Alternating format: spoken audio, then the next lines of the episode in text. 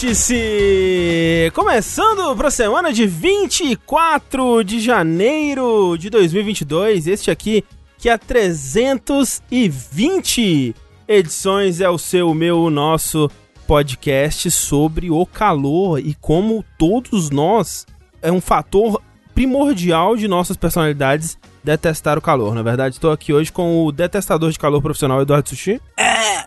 Que odeia o calor porque não tem como dormir, Sushi. Como é que você faz? Você tem ventilador no quarto agora? Não. Como é que você faz?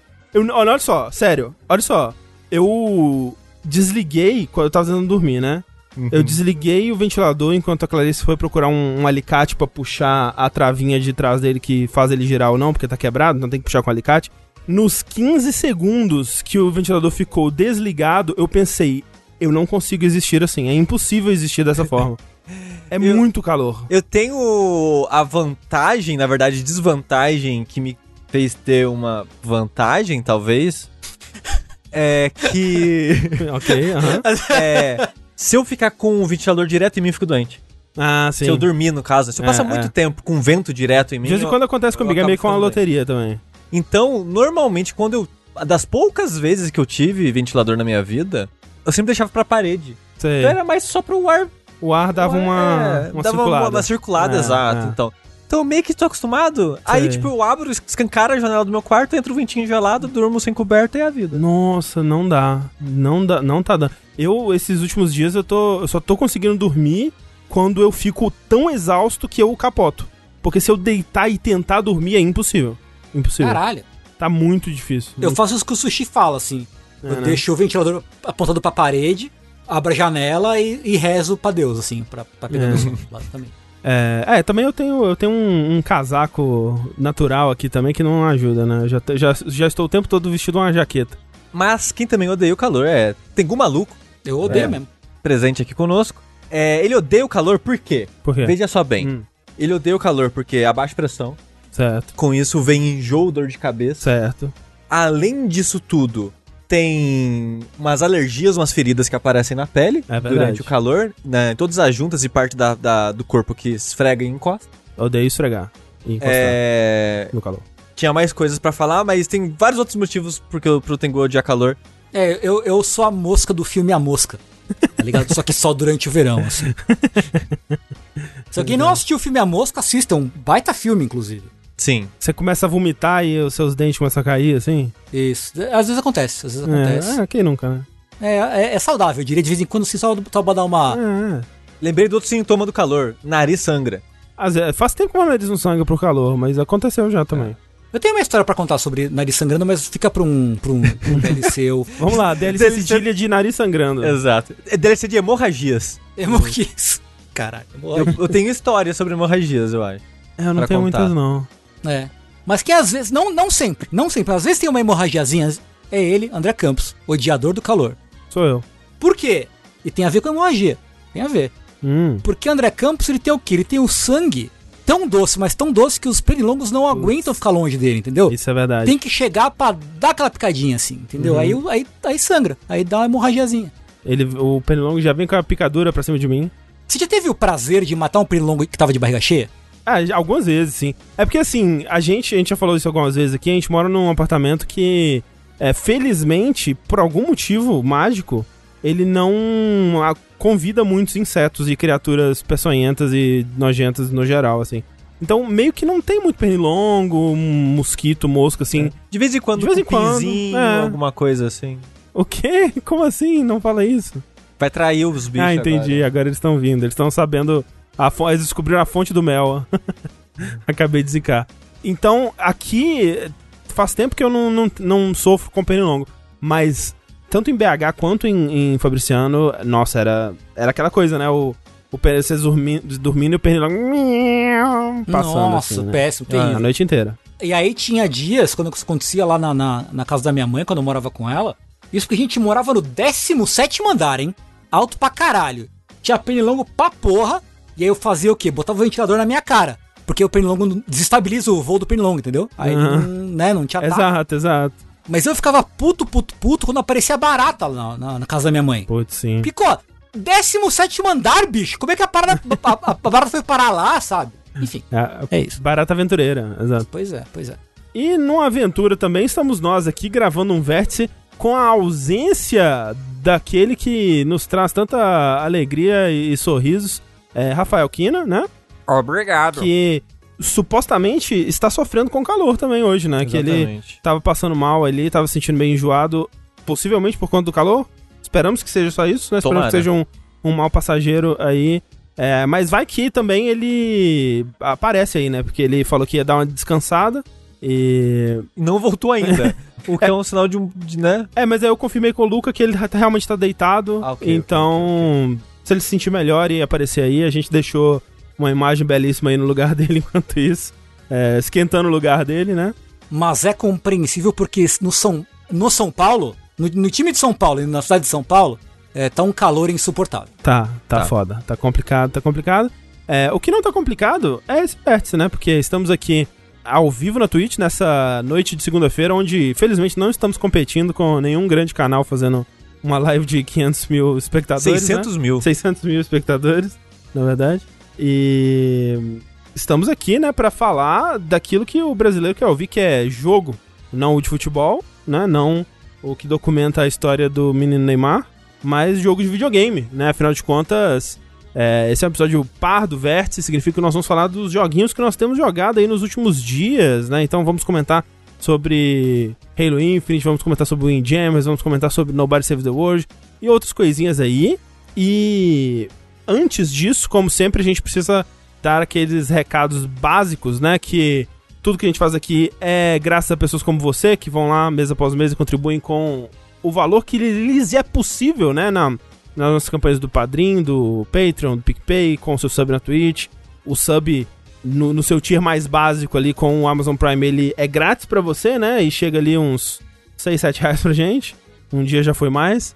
Mas se você quiser contribuir com mais, tem os, os níveis mais altos, né? Os tiers mais altos de sub. Assim como tem as formas de contribuição mais altas, né? Que a gente sempre diz que um real já ajuda bastante.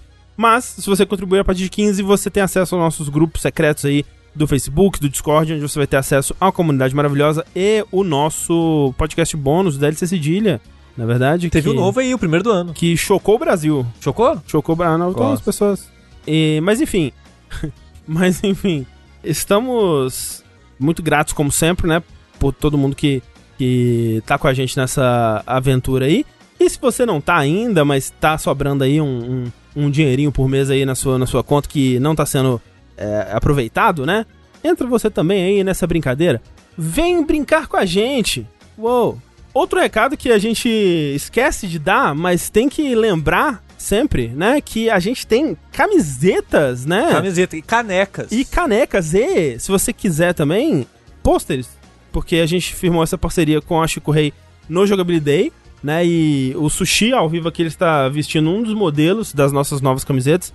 Tem o design clássico do, do Jogabilidade, que é de tipografia. E agora no modelo com tecido amarelo, né? E a estampa roxa, que eu achei que ficou muito simpático, muito bonitinho. Eu não sou muito fã de camiseta amarela, gostei muito dessa. É, e as outras duas é, são estampas novas, né? A gente tem uma estampa com a ilustração do Vitor Khan, brabíssimo Vitor Khan, que fez pra gente uma ilustração baseada na capa de Doom com várias é, referências, né, ao, ao jogabilidade ali. Feliz demais que ela enfim saiu depois de um ano aí na gaveta. Exatamente. E a outra estampa é uma estampa nova feita pelo pessoal da Chico Rei, que é sobre o nosso universo de lives e streams, aí outra camiseta muito bonita, que eu vi, a- a- assim, a, a- a pessoa vai comprar a, a, a estampa na Chico Rei, ela tem a opção de escolher a cor, né, de algumas das, das camisetas, ela tem a opção de escolher a cor. Então a pessoa, essa camiseta do Now Streaming, por exemplo, ela pode escolher vermelha, cinza, amarela também. Acho errado. Se, se soubesse disso, não teria permitido uma afronta dessa, porque aquela camiseta, primeiro, a cor correta dele é- dela é creme, tá? Se você quiser ser um pouco transgressor, branca, tá bom? Mas, ó, fico muito triste quando vejo alguém como postando uma foto dela amarela. Mentira. Né, o que você quiser aí, o que você é, Você tá feliz? É, a camiseta é sua, afinal de contas, né? É. Mas fica aqui, ó, o, o canônico, tá? É que nem é, personagem de Street Fighter, né? A cor canônica, O soco fraco? o soco fraco, é o, é o, é o creme. Mas aí, né, se quiser escolher com É. o, o R1 aí. A, a, a, a- eu, não- eu não sei como é que são essas nossas fotos, que a gente tirou várias fotos pra poder Sim, colocar sim. nas coisas, meio que poucas delas foram usadas. Mas a gente vai usar ainda, porque a gente tem que divulgar mais essa porra. Eu tô com a camiseta branca, porque foi que eles enviaram pra gente. Isso. Pra isso. tirar as fotos. Mas creme. No Photoshop mudei pra creme. Porque é a cor canônica, pô. Ah, ok. Não tem condição um negócio desse. É quando, foi, é, quando ela foi pensada, foi pensada no creme. Exatamente, exatamente. Exato. É, mas enfim, então, é, chicorei.com.br barra jogabilidade, você encontra as nossas, as nossas belíssimas camisetas ali e, E falaram, canecas. que, falaram e que tá em promoção amarela. Está em promoção. É, olha, pô, a gente faz um trabalho muito ruim. Exatamente, até o final do mês tem uma promoção. Não lembro qual é a promoção agora. Deixa eu ver qual que é a promoção aqui. Ela me mandou um e-mail. Caraca, eu sou muito ruim disso, gente. Desculpa, peraí. Sabe o que também tá em promoção? Azuras Wrath no Xbox Live, hein? Caralho, esqueci de comprar, eu ia comprar hoje. Puta merda. 12 reais, 12 reais apenas. E sabe o que é uma coisa assim, engraçada? Não sei qual podcast que eu falei, que o, a minha foto mostrando o dedo do meio pro Xbox caiu na no Twitter, Twitter Xboqueiro, né? Twitter cachista. Ah, sim. E aí tá vindo uns aleatórios, ah, é jogo de filme, eu prefiro assistir. É mais filminho que jogo da Sony. O- Hoje em dia é isso? É, Ontem, hoje? Caralho, mas esse seu tweet, ele tem umas 15 sobrevidas. Todo ano parece que ele acontece isso de novo. Ah, sei lá, bicho. É o tweet lá, que cara. keeps on giving, né? Ele é, ele é. ele é. Mara- Nossa. Olha só, eu queria dizer que o pessoal tá falando que tá 39% off, aproveitem. E tem uma belíssima promoção aqui, que é levando três camisetas com o selo da promoção, o combo sai por 109, preço imperdível, uma ótima oportunidade. Pena que era até ontem essa promoção, então não dá. Ups. Ah, ups. Mas a camiseta, A camiseta- solo ainda tá. Tá 39% de desconto, então Porra, aproveitem. show. Falaram aí, 47 reais, eu acho. Isso. Pô, o que você faz é comprar três camisetas amarelas, né? Isso. Três com desconto. Porra, mais desconto. Quando você mais compra, mais desconto tem. Exatamente. Assim que a matemática funciona. 10 camisetas, o desconto vai ser bem grande. Assim, aproveita o frete e compra duas. É. Compra todas, né? Tá, platina a sua coleção de camisetas de jogo. Enfim, Porra, nem eu tenho essa, esse, essa eu tô, platina. eu tô, eu tô. Vamos lá falar sobre joguinhos. Vamos lá O falar do que a gente tem jogado aí. é, nesse, nesse mundão de meu Deus. Sushi, você quer começar? Eu quero começar, André. Começa. Eu queria começar com uns adendos breves. Uhum. É, o primeiro deles, eu joguei Teocida, por indicação de Tengu Ah, Mocioli. indicação do Tengu do último verso de jogos. Olha É. só. Exatamente. Fiz 100% no Teocida. Caralho! Fui seguindo em ordem reversa, fui jogar os outros dois jogos do Vikintor. Hum, Acho que é Vikintor. É Vikintor. É. Vikintor, de, de Viking e Vitor, não é? Não Acho que sim. ideia. Eu não sei. Eu fui jogar os outros dois jogos dessa série, né? Que é meio que uma trilogia aí, me- se passa no mesmo universo dos jogos. Fui jogar o Stigma depois, que é free to play. Esse não é muito bom, não.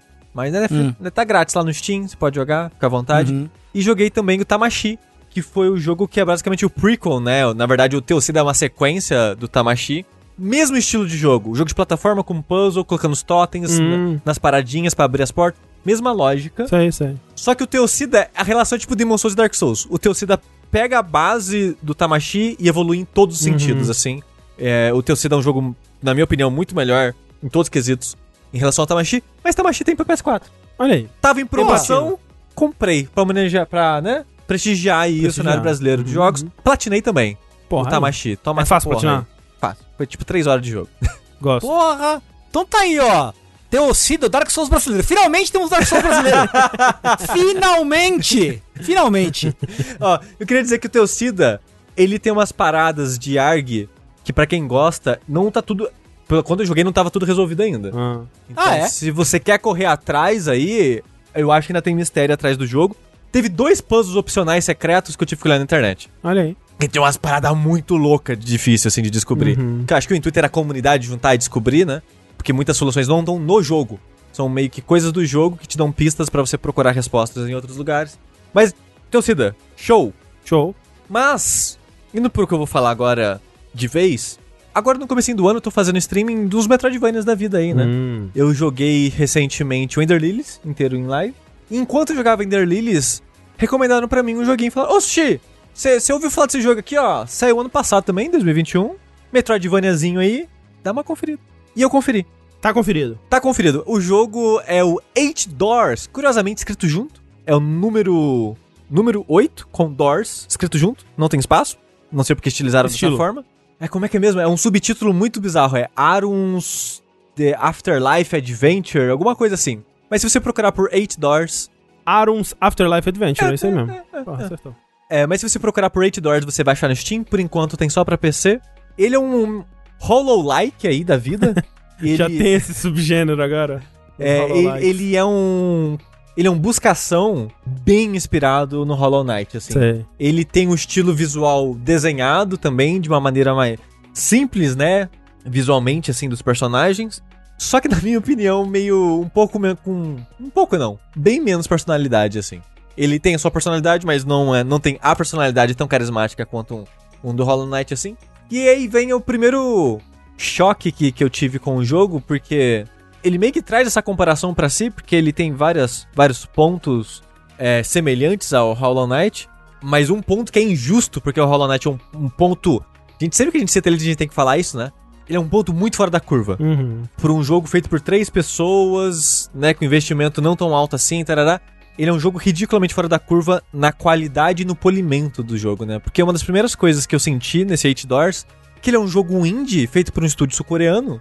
E Hum. você vê que é um estúdio indie, porque o polimento visual, de interface, é de tiles do mundo, porque quando eu, eu disse que ele era um, um buscação aí, um Metroidvania, fica subentendido basicamente que ele é um side-scrolling, né? Plataforma com ação aí com visão lateral. É, e a maneira que ele conecta os tiles dele do, do, para fazer o cenário, chão, parede, às vezes você vê meio que uns furos, uns vãos, e às vezes isso acaba entregando, sei lá, parede secreta, alguma Hum. coisa assim. Porque o, o polimento não tá 100% e totalmente compreensível, assim. Eu tô sendo até meio que injusto do jogo, com o jogo um pouco por causa disso, porque tá esperando um, um- um nível de qualidade aí, talvez, na, na parte técnica, né? Que essa equipe talvez não fosse conseguir ter é, atualmente é, no desenvolvimento desse jogo. Mas, indo pro jogo em si, ele começa aí com a Aruns descobrindo que o pai dela faleceu. Hum. E ela, puta! falou, "Não, Pistola. morreu o caralho. Vou lá buscar de volta essa porra. O cara morreu só pra não pagar pensão. Desgraçado. E ela sai na busca aí de. Tem na- numa cutscenezinha não animada, como se fosse quadrinhos, né? Tipo, cenas estáticas assim, narrando esses acontecimentos. Ela vai em busca de duas pessoas, essas duas pessoas coloca ela no barco e vai pro meio do mar e fala: pula. Eu pensei, ok, acho que o jogo vai começar com ela morrendo, caindo num golpe de dois otários que pegou o dinheiro dela pra jogar ela no mar e ela morrer de uma maneira, né, indigente aí e tal. E não é que ela vai pro purgatório mesmo? Morreu? Pode-se dizer que sim. Mas lá, eles falam que é uma pessoa viva no purgatório. Hum. O que acontece? Ela tava indo atrás da alma do pai dela. E nesse universo em que se passa o jogo, antes da alma ir pro destino final dela, céu, inferno, o que seja, essas almas vão pro purgatório pra ser avaliada. E você quer resgatar a alma do seu pai antes que ele passe pelo julgamento da alma dele, basicamente. E quando você chega lá, explica a situação para as pessoas, fala: Nossa, que estranho, né? Um, um- um ser vivo no purgatório. Há quantos, sei lá, milênios que isso não acontece? E por algum motivo bizarro, eles te nomeiam um, um guardião do purgatório aí, que normalmente é um, um cargo, uma função que é dada para as almas puras é, ficarem lidando com corrupções e monstros e coisas que possam acontecer, acontecer de errado no purgatório. E o Yu Hakusho? E o Hakusho. E assim que você vira a, a, a porradeira que você é no jogo pra seguir matando criaturas e explorando esse mundo, achando coisas secretas e toda a progressão que você espera aí de um buscação. Certo. E dada a situação do jogo, que é um jogo indie de um estúdio pequeno, que é um jogo que não é caro também, ele é muito competente e pelo preço dele, eu acho que ele oferece uma qualidade que compensa. Quanto tá ele? Eu acho que é 30 e poucos reais? Ele tá no Steam só. Tá né? no Steam, é. Eu levei acho que 10, 10 horas no relógio interno do jogo pra fazer 100%. E acho que era 12 horas no Steam. Porque quando você pausa o jogo, ele pausa o relógio, né? Então você vai Sei. olhar no mapa, você vai olhar no, no, no- no seu inventário, coisa do tipo, o jogo vai parando. Então vamos dizer umas 12 horas pra fazer tudo, que é um tempo considerável. Mas a parada é que ele é um jogo que eu, eu tava constantemente incomodado com pequenices dele, assim, nit- nitpicks, no Sei. geral, assim. Porque pra um cambalhotano, eu fiquei um pouco triste com o level design dele no geral. Porque ele tem um level design meio Metroid Dread, Hum. no sentido que as áreas não são tão interconectadas assim. Sei, sei. Ele tem um fast travel em cada região do mundo, então você consegue fácil pra elas.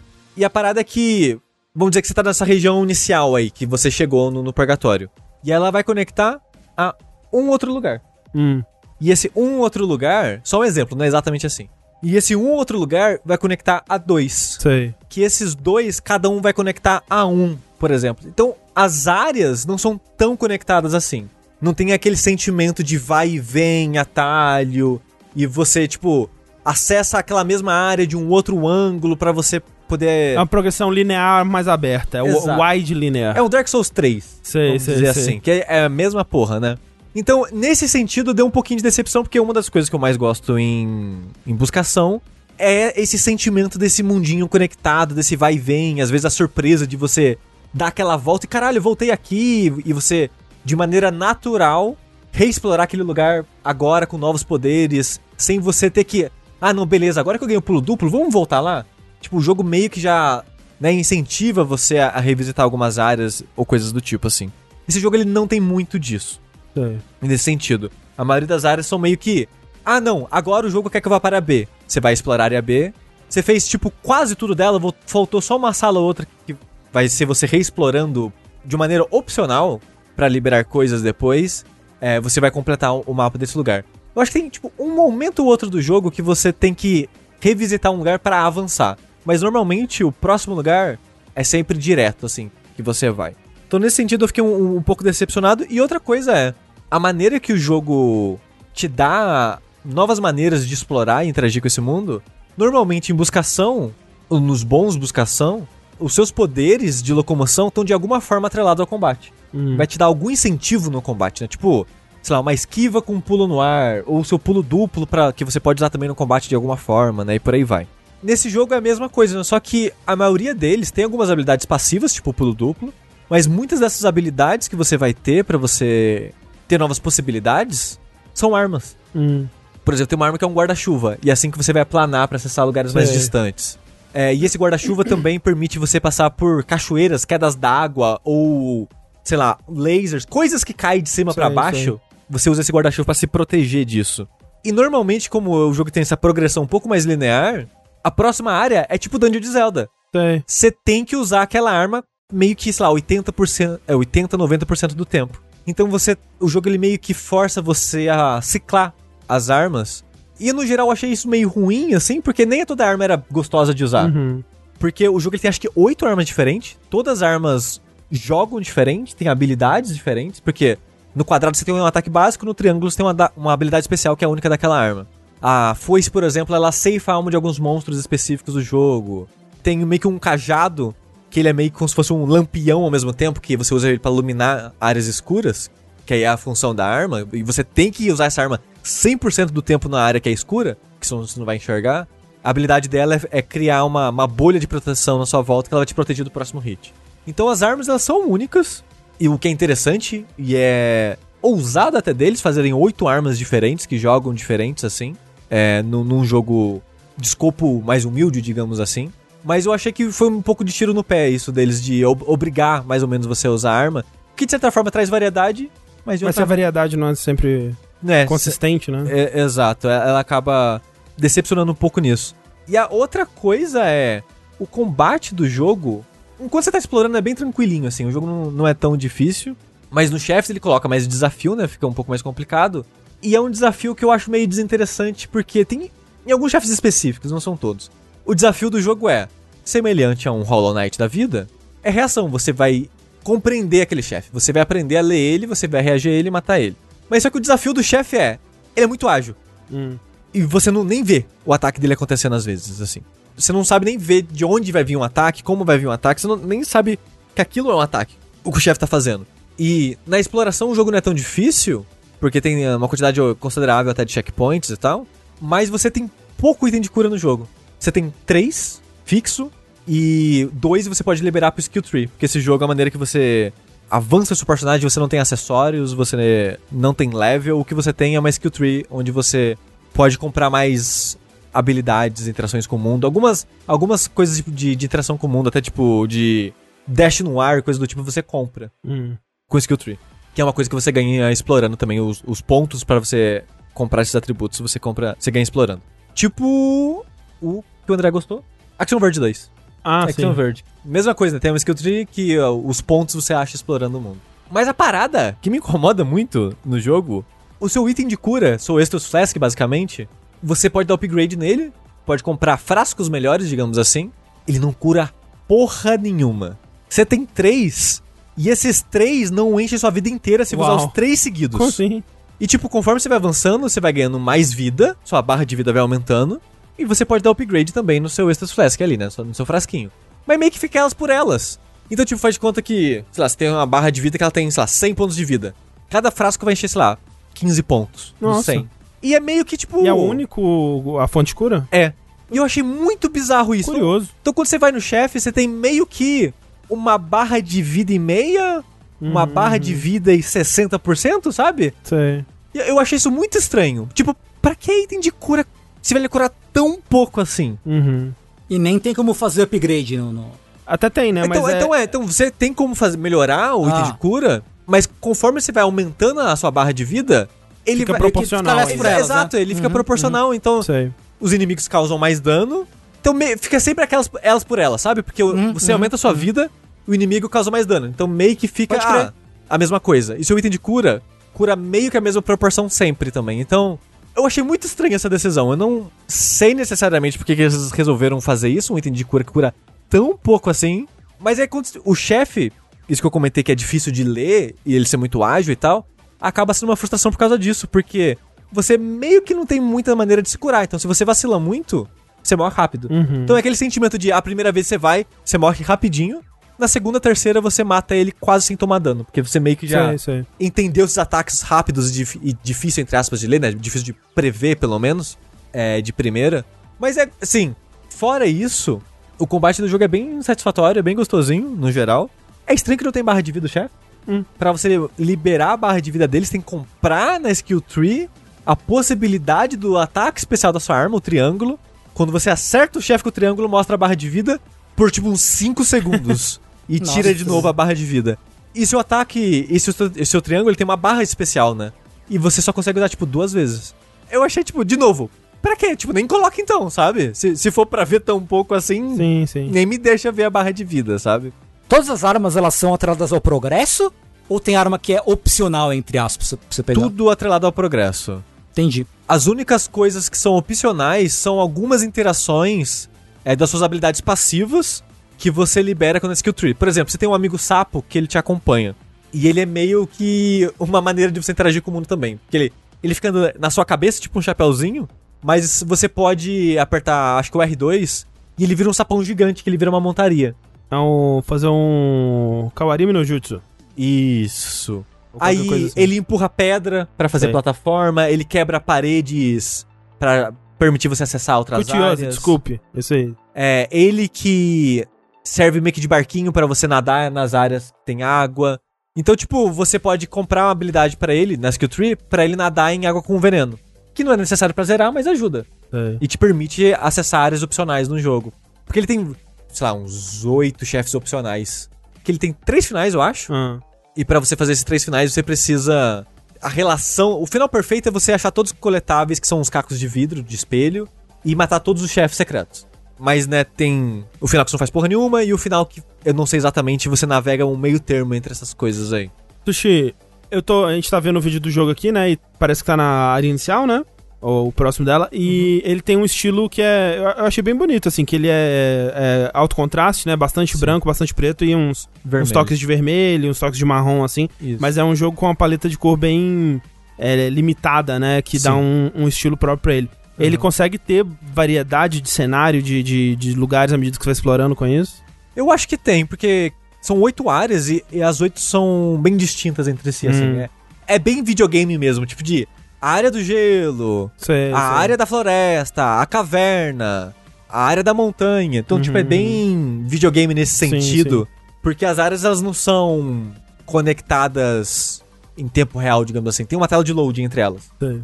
Então, quando você vai de uma pra outra, tipo, muda completamente os assets assim. Então, tem uma variedade considerável até. Uhum. E o estilo visual do jogo é sempre esse. É sempre tons de cinza com vermelho, basicamente. É, o Bruno falou ali que é todo desenhado à mão, né? Também. Sim, ele, ele tem essa pegada desenhada à mão. Eu confesso que eu não achei tão bonito assim, não. É. É, o que eu achei interessante nele É bonito de um jeito simples, né? Ele é Sim. bem simples. Ele é bem simples, de fato. Mas uma coisa que eu achei interessante nele, eu achei que ele ia brincar mais com isso, acabou que nem brinca muito, é que aonde as coisas estão, a arte tem uma texturinha de papel. Hum. Quando você tá jogando de perto, né, no monitor ali e tal, você vê que meio que cada cor é uma textura de papel. Sei. Meio que enrugadinho assim, sabe? E é mais fácil ver nas cutscenes isso também. Então, essa ideia do jogo como se fosse feito de papel, eu acho uma ideia muito legal. Uhum. E eu acho que por isso que ele é tão meio que angular em algumas coisas. Tipo, tem, tinha uma árvore na, na, na sala que tava mostrando no stream agora, que ela, ela era bem angular, assim, né? As curvas da árvore. Então, eu acho que vem daí é- é- essa ideia. Esse conceito eu acho interessante, mas no geral eu não acho tão bonito o design específico. O, o design das criaturas, dos monstros, assim, eu não gosto tanto. E tá só no PC por enquanto. É, por enquanto só no PC. Mas, de novo, se você já jogou, se você tá procurando algum buscação aí que saiu ano passado, ou buscação no geral, eu recomendo ele. Tipo, ele não é o meu favorito do ano passado. Sei lá, o Ender Lilies eu acho melhor. Ou o que eu tô jogando em stream agora, o. Fist. O Fist eu acho melhor. É, mas o Fist é bem mais caro, por exemplo. Ele é cento e pouco o Uhum. o console. Acho que 90 no Steam, uma coisa assim. É, o Ender Lilies é na mesma faixa do, do Eight Doors. Então eu recomendaria você primeiro jogar o Ender Lilies. E o Ender Lilies vai sair no Game Pass em breve. Então, se você se você tá esperando o Ender Lilies sair no Game Pass também, fica aí o Eight Doors. Queria aproveitar então, Sushi, pra eh, perguntar pra você rapidamente, né? Só pra matar minha curiosidade. O que, que você tá achando do Fist? Eu tô gostando. Ah. O level de, de novo. Eu, eu vou parecer a pessoa mais maçante do mundo. O level design de novo um pouco triste, um pouco decepcionado Ah. com algumas escolhas que eles fizeram. É meio ruim de, de explorar, né? É. Nossa, não sei se. Acho que você já tava na caverninha, não lembro. Tem uma hora que eu tava explorando e a maneira que o jogo foi avançando, ele foi tipo meio que da esquerda pra direita. Ele foi avançando da esquerda pra Aham. direita, assim. Aí do nada ele falou: agora que você tá lá no limite da direita, você vai pro limite da esquerda. Uhum. Mas você liberou fast travel. Então vai ser fácil. Então eu tava explorando lá pra esquerda. Só que a primeira área da direita dessa que eu tava tinha umas coisas que eu ia acessar com os poderes novos. Eu pensei, porra, acho que eu vou conseguir conseguir fazer 100% nessa área, que ele faz porcentagem por área, né? Uhum.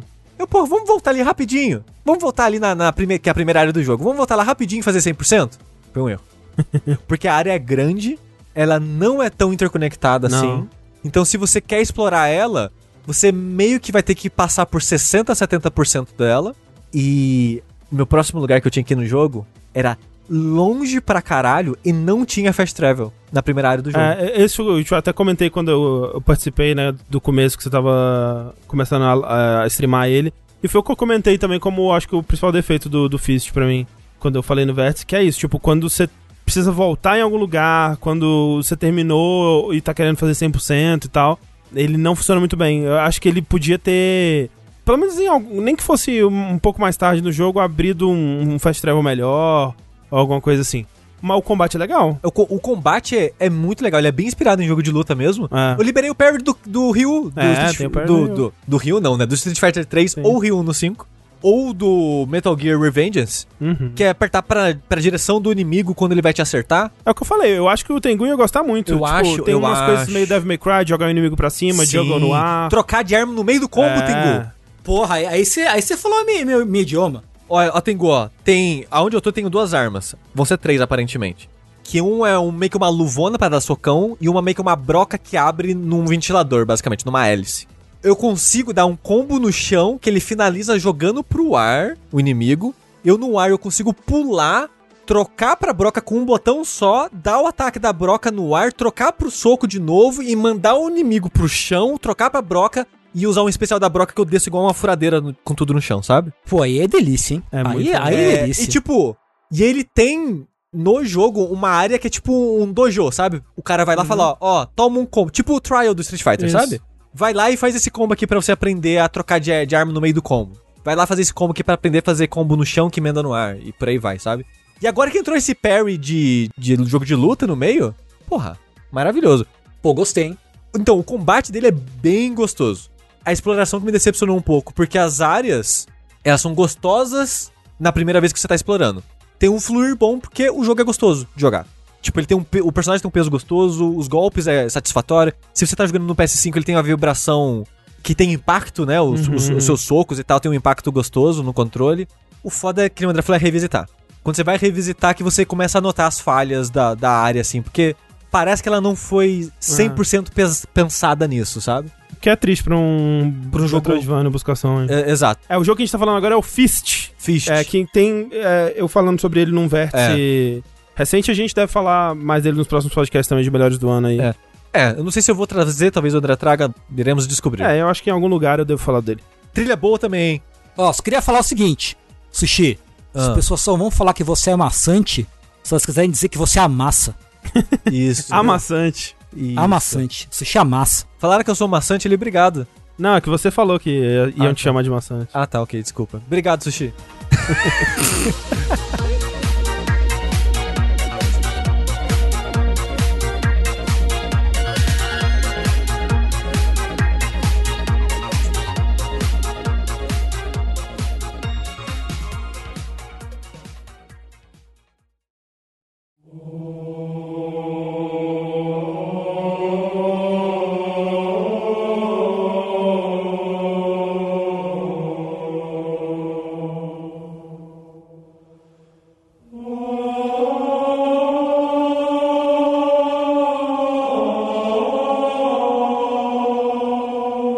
Eu queria puxar então um jogo aqui que o Rafa ia falar também, e eu acho que o, o Tengu também vai falar comigo, né? Que acho que foi o último jogo que eu terminei da minha maratona de terminar jogos é, do ano passado aí, e é o primeiro jogo dessa franquia que eu termino, olha só que coisa interessante, que é o Hum. Halo Infinite, né? Olha só, eu acabei não jogando, acabei jogando outra coisa. Ah, tá. Mas queria muito saber a sua opinião, porque é, eu gosto de Halo, né? Gosto, gosto bastante de Halo. É. Então queria saber qual- quais foram as suas impressões, suas opiniões de um recém-chegado. É, nessa então, é, é, é foda. Eu não sei nem o que eu vou falar aqui, porque eu tava pensando, ah, o Rafa vai falar, aí eu ouço, ou- ouço o Rafa falar e eu me intrometo de vez em quando ali, tá, tá certo, assim, eu não tava preparado pra apresentar o, o Halo aqui hoje, mas vamos lá. Eu joguei então a campanha, né, do Halo Infinite, a gente falou um pouco sobre o, o multiplayer dele, né, num, num outro vértice aí antes do, do, do recesso. E né, eu já sabia um pouco do que esperar, eu sabia que esse Halo ele tava trazendo um mundo aberto, eu sabia que ele tava voltando um pouco atrás nos rumos que a 343 tinha, tinha levado a franquia desde que assumiu no Halo 4. É, mas eu não joguei esses jogos, né? Eu não joguei. Nunca joguei nenhum Halo depois do 2, basicamente. Assim, eu joguei o 1 e o 2 na época que eles saíram no PC, né? Na época que o 1 saiu no PC, que deve ter sido tipo 2004, 2005, assim. E quando o 2 saiu no PC, que é, ele inclusive era exclusivo do Windows Vista. Você não podia jogar ele se você tivesse XP, É. por exemplo. Era o Games for Windows. Exato. É. É, e eu lembro que eu instalei o Windows Vista pra jogar Halo e rodava mal pra caralho. Mas joguei, assim, e nunca terminei, né? Tipo, eu jogava o. o eu joguei o Halo 1, algu- o começo dele algumas vezes. Joguei o, o Halo 2, um, um- o começo dele um, algumas vezes também. André, uma dúvida Ah. rápida. Quando você instalou o Windows Vista pra jogar o Games for Windows, Ah. você jogou o Shadowrun? Não. É que Era- era, outro exclusivo Era. do Windows Vista Ah. na época, é. Ah, Que virou meio que um jogo cult. Que é o do depois. Xbox também, né? É, que é um Que é o jogo, só multiplayer Aham, competitivo, que na época foi bem criticado, mas uns anos depois meio que virou um cult, É. assim. Eu sei desse jogo, mas eu nunca joguei ele. Enfim, o Halo. Então, assim, eu. eu quando eu. Eu jogo Halo Infinite, eu consigo comparar ele um pouco com as minhas memórias de Halo 1 e 2. é, mas não com o que ele tá fazendo de novo em relação aos jogos anteriores, né? Ele, pra mim, é um jogo muito familiar, né? No, no jeito que ele controla, no peso do personagem, no, no- na sensação de, de atirar, os veículos, né? Eu acho que o Halo, ele, ele- E talvez possa ser ignorância minha, porque eu não sou o maior jogador de, de shooters militares, assim. é, mas ele tem um- um- uma sensação, né? Uma física, é, um jeito que as coisas funcionam que é muito próprio de Halo, né? O que você esperaria que um jogo tão bem sucedido ele fosse mais copiado, né? E eu não vejo é, tanto assim, né? Tipo, o jeito que os veículos do Halo controlam é tão único aquilo, né? E é tão legal, assim. Eu gosto tanto de como que o, o Warthog os, os veículos no geral, eles, eles. Você controla eles, né? Que eu joguei. Olha que curioso, né? Porque o Halo é um jogo que ele revolucionou o jeito que você joga no controle e eu nunca joguei um Halo no controle. Inclusive o Infinite, joguei no mouse e teclado. Então, nesse sentido, ele, ele me é familiar. Agora, eu, eu, eu não consigo eu não consigo perceber é, a, a mudança em relação ao 4 e o 5, né? Que eu sei que houve mudanças, mas eu, eu não sei dizer exatamente é, o que. O que talvez fosse um ponto de, de qualidade dele pra mim também, porque eu imagino que, sei lá, por exemplo, é, se Assassin's Creed hoje em dia voltasse um pouco pras origens, eu acho que eu ia ficar feliz e isso já ia me animar e me empolgar pro jogo, ia ser um, um ponto de. que eu ia achar massa, pelo menos, né? Então eu imagino que os fãs, os fãs clássicos, né, que não estavam gostando tanto, tipo o Lucas do, do Nautilus. Eu não sei, eu não sei, eu não ouvi ele falando sobre o, o Infinite ainda, não sei se ele gostou, imagino que sim, não tenho certeza. Eu só vi ele, vi ele falando que a maioria do pessoal que eu vi, os comentários, era que a, a campanha ela é. É. Ela é, ela, é, ela, é, ela é ok. Ela, a campanha é legal. Tipo, todo mundo gostou muito do multiplayer, mas a campanha era tipo. É, é ok, é uma campanha que tá aí, sabe? É, e eu acho que eu tô meio que nessa também, porque eu acho que esse jogo ele é muito mais. É, ele vale muito mais a pena pelo multiplayer mesmo. Porque eu acho que se for comparar qualidade do tirinho, né? A diversidade das armas, né? O, o quão gostoso é atirar nos inimigos e as situações de combate e tudo mais, eu acho que ele é meio que incontestável, assim, é meio que incomparável se for ver um jogo que, que vai se comparar com ele nesse sentido, vai ser tipo Destiny ou, ou sei lá, Titanfall 2 ou, ou os, os, grandes jogos de, de, de tiro em primeira pessoa, assim, ele é muito gostoso de controlar. A, a, a novidade do, do gancho, né, que ele traz pra cá é muito legal, que, que o que isso adiciona em mobilidade, né, que Faz sentido porque é um jogo de mundo aberto, então ele tá tentando trazer é, novas habilidades para facilitar a locomoção nesse, nesse mundo. Ganchinho Mas gostoso? É muito bom, tipo, você poder escalar literalmente qualquer parede, né? Porque eventualmente você pega. Você melhora o cooldown do, do ganchinho e você é Homem-Aranha. Tipo, você, você tem uma parede íngreme de, de 200 metros, você vai jogando o ganchinho e você sobe a parede, foda-se. é, e você pode ir para qualquer lugar do mapa né, desse jeito, basicamente. E, e usar no combate também, sabe? Tipo, você usar o gancho para puxar um inimigo, usar o gancho para dar uma desativada no, no escudo dos, dos bonecos que tem, que tem o escudinho, né? Dá pra pegar coisas no cenário dá também. Dá pra pegar arma, dá pra pegar é, né, outros objetos, é, aqueles barris, tipo, umas caixas explosivas, né? É muito versátil, é muito divertido de usar. A sensação de tirar, né, é algo difícil de, de, de explicar por voz, assim, mas a, a, física do jogo, né, quando você dá um, um, um, um tiro, uma, uma, uma um tiro de uma arma pesada, né? E você ouve o som e o impacto no, no inimigo. A shotgun desse jogo, eu acho que é, eu, eu ficava dando tiro da, da shotgun sem nada, assim. Que eu acho que é um dos melhores efeitos sonoros de shotgun que eu já vi, eu já vi na minha vida. Eu não ah. sei se é reciclado, né? Não sei se, se é novo do, do Infinite ou se vem de outros jogos aí, eu realmente não, não sei dizer. Mas é, é muito, muito incrível, assim. É, quando você. Quando ele Sinceramente, porque ele abre com umas missões mais fechadas, né? para introduzir a história. Mas ali depois, acho que de uma hora mais ou menos, você é soltado no, no mundo aberto, né? E quando você vê o mundão assim, né? E, e você já é soltado numa situação de combate bem caótica, com várias é, bases e os inimigos em vários lugares, e você tem que ir é, atravessando de uma basezinha para outra e, e, derrotando os inimigos. É muito empolgante, assim, tipo, é uma primeira impressão muito foda do, do jogo. É, só que eu acho que. Eu não sei se ele soube fazer muito bem o, esse lance do mundo aberto, sabe? Eu, eu ia perguntar se a progressão dele é meio Ubisoft The Game ou é outra coisa. Eu acho que ele é, é, mais, mais retrô até que um Ubisoft The Game, sabe? Tipo, ele tem elementos de, de Ubisoft The Game no sentido de que você completa bases, né? Você tem as bases dos inimigos e quando você completa uma base, um, um tipo específico de base lá, você libera informações no mapa, né? Que funciona tipo como uma torre, aí te mostra outras atividades que você tem ali por perto. Mas o lance dele é que ele não tem. Ele não tem muitos verbos, né? O, o, o Halo. Ele não tem tanta variedade de, de, de, atividades, digamos assim. Até se você for comparar com um jogo do tipo da, da Ubisoft ou coisa do tipo. Eu acho muito triste que, por exemplo, não tenha missões que aproveitem a pilotagem, né, do, de, de Halo, assim, que os... Putz, isso é bad. Isso é não bad. é? Eu, eu acho é. muito triste, porque você tem um mundo aberto, você tem esses veículos que são incríveis e, tipo, não só o Warthog, né? Você tem veículos voadores, você tem veículos. Não é Covenant, né? Os, é os Banished, né? Os banidos. Que são muito legais também. E meio que é opcional. Tipo, é legal você, né? Tô indo do ponto A ao ponto B aqui, vou passar na minha base, pegar um veículo aqui.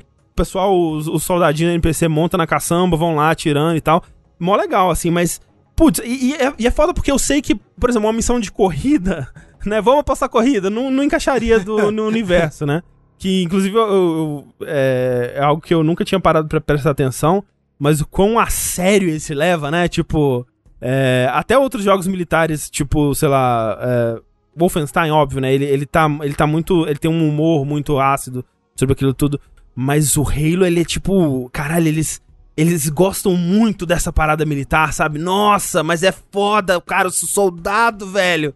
E a honra do soldado, vamos lá dar tiro. E, tipo, é, é muito. É levado muito a sério. E o Master Chief, ele é muito estoico. E o soldado que ele só quer cumprir a missão. E, e chega a ser cômico em alguns momentos. E eles é, até fazem um bom trabalho de ter personagens que contrapõem ele nisso, né?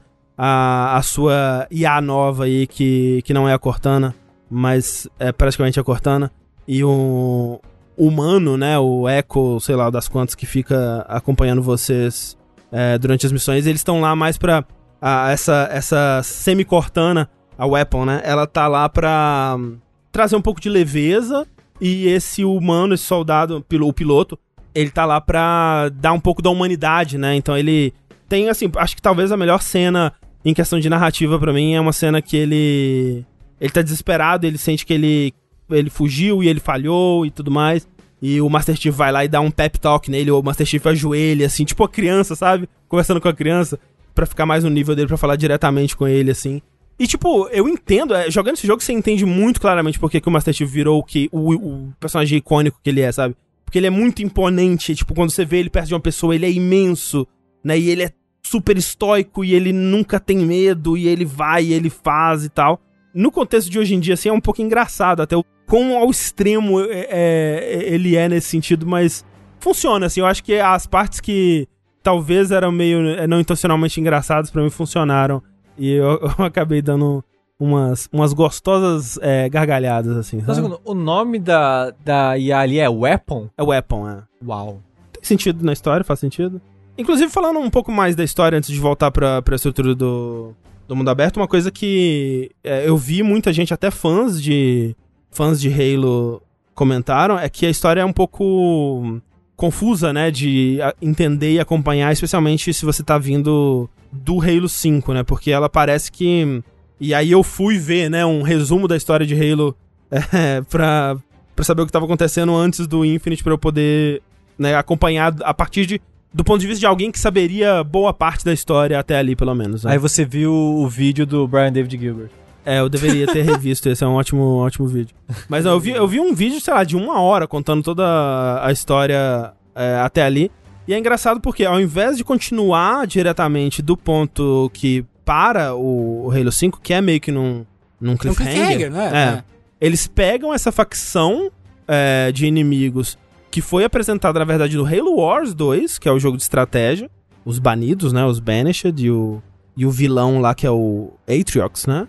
E eles meio que pulam um, um capítulo, pulam um, um evento que acontece depois do Halo 5 e continuam a partir dali. Então, quando você começa, você tem uma, uma, uma abertura em CG, assim, que é bem legal, inclusive, que é a, a nave da humanidade ali do, da UNSC que é a Infinity sendo atacada pelos Banished e o Master Chief sendo derrotado por esse um, Atriox. E aí corta para ele sendo encontrado no, flutuando no espaço naquela cena que apareceu na E3 e tudo mais. E a partir dali você vai para essa missão que na verdade é uma consequência dos eventos que aconteceram nessa batalha onde o Master Chief foi derrotado, mas que o que aconteceu ali não foi falado em outro jogo.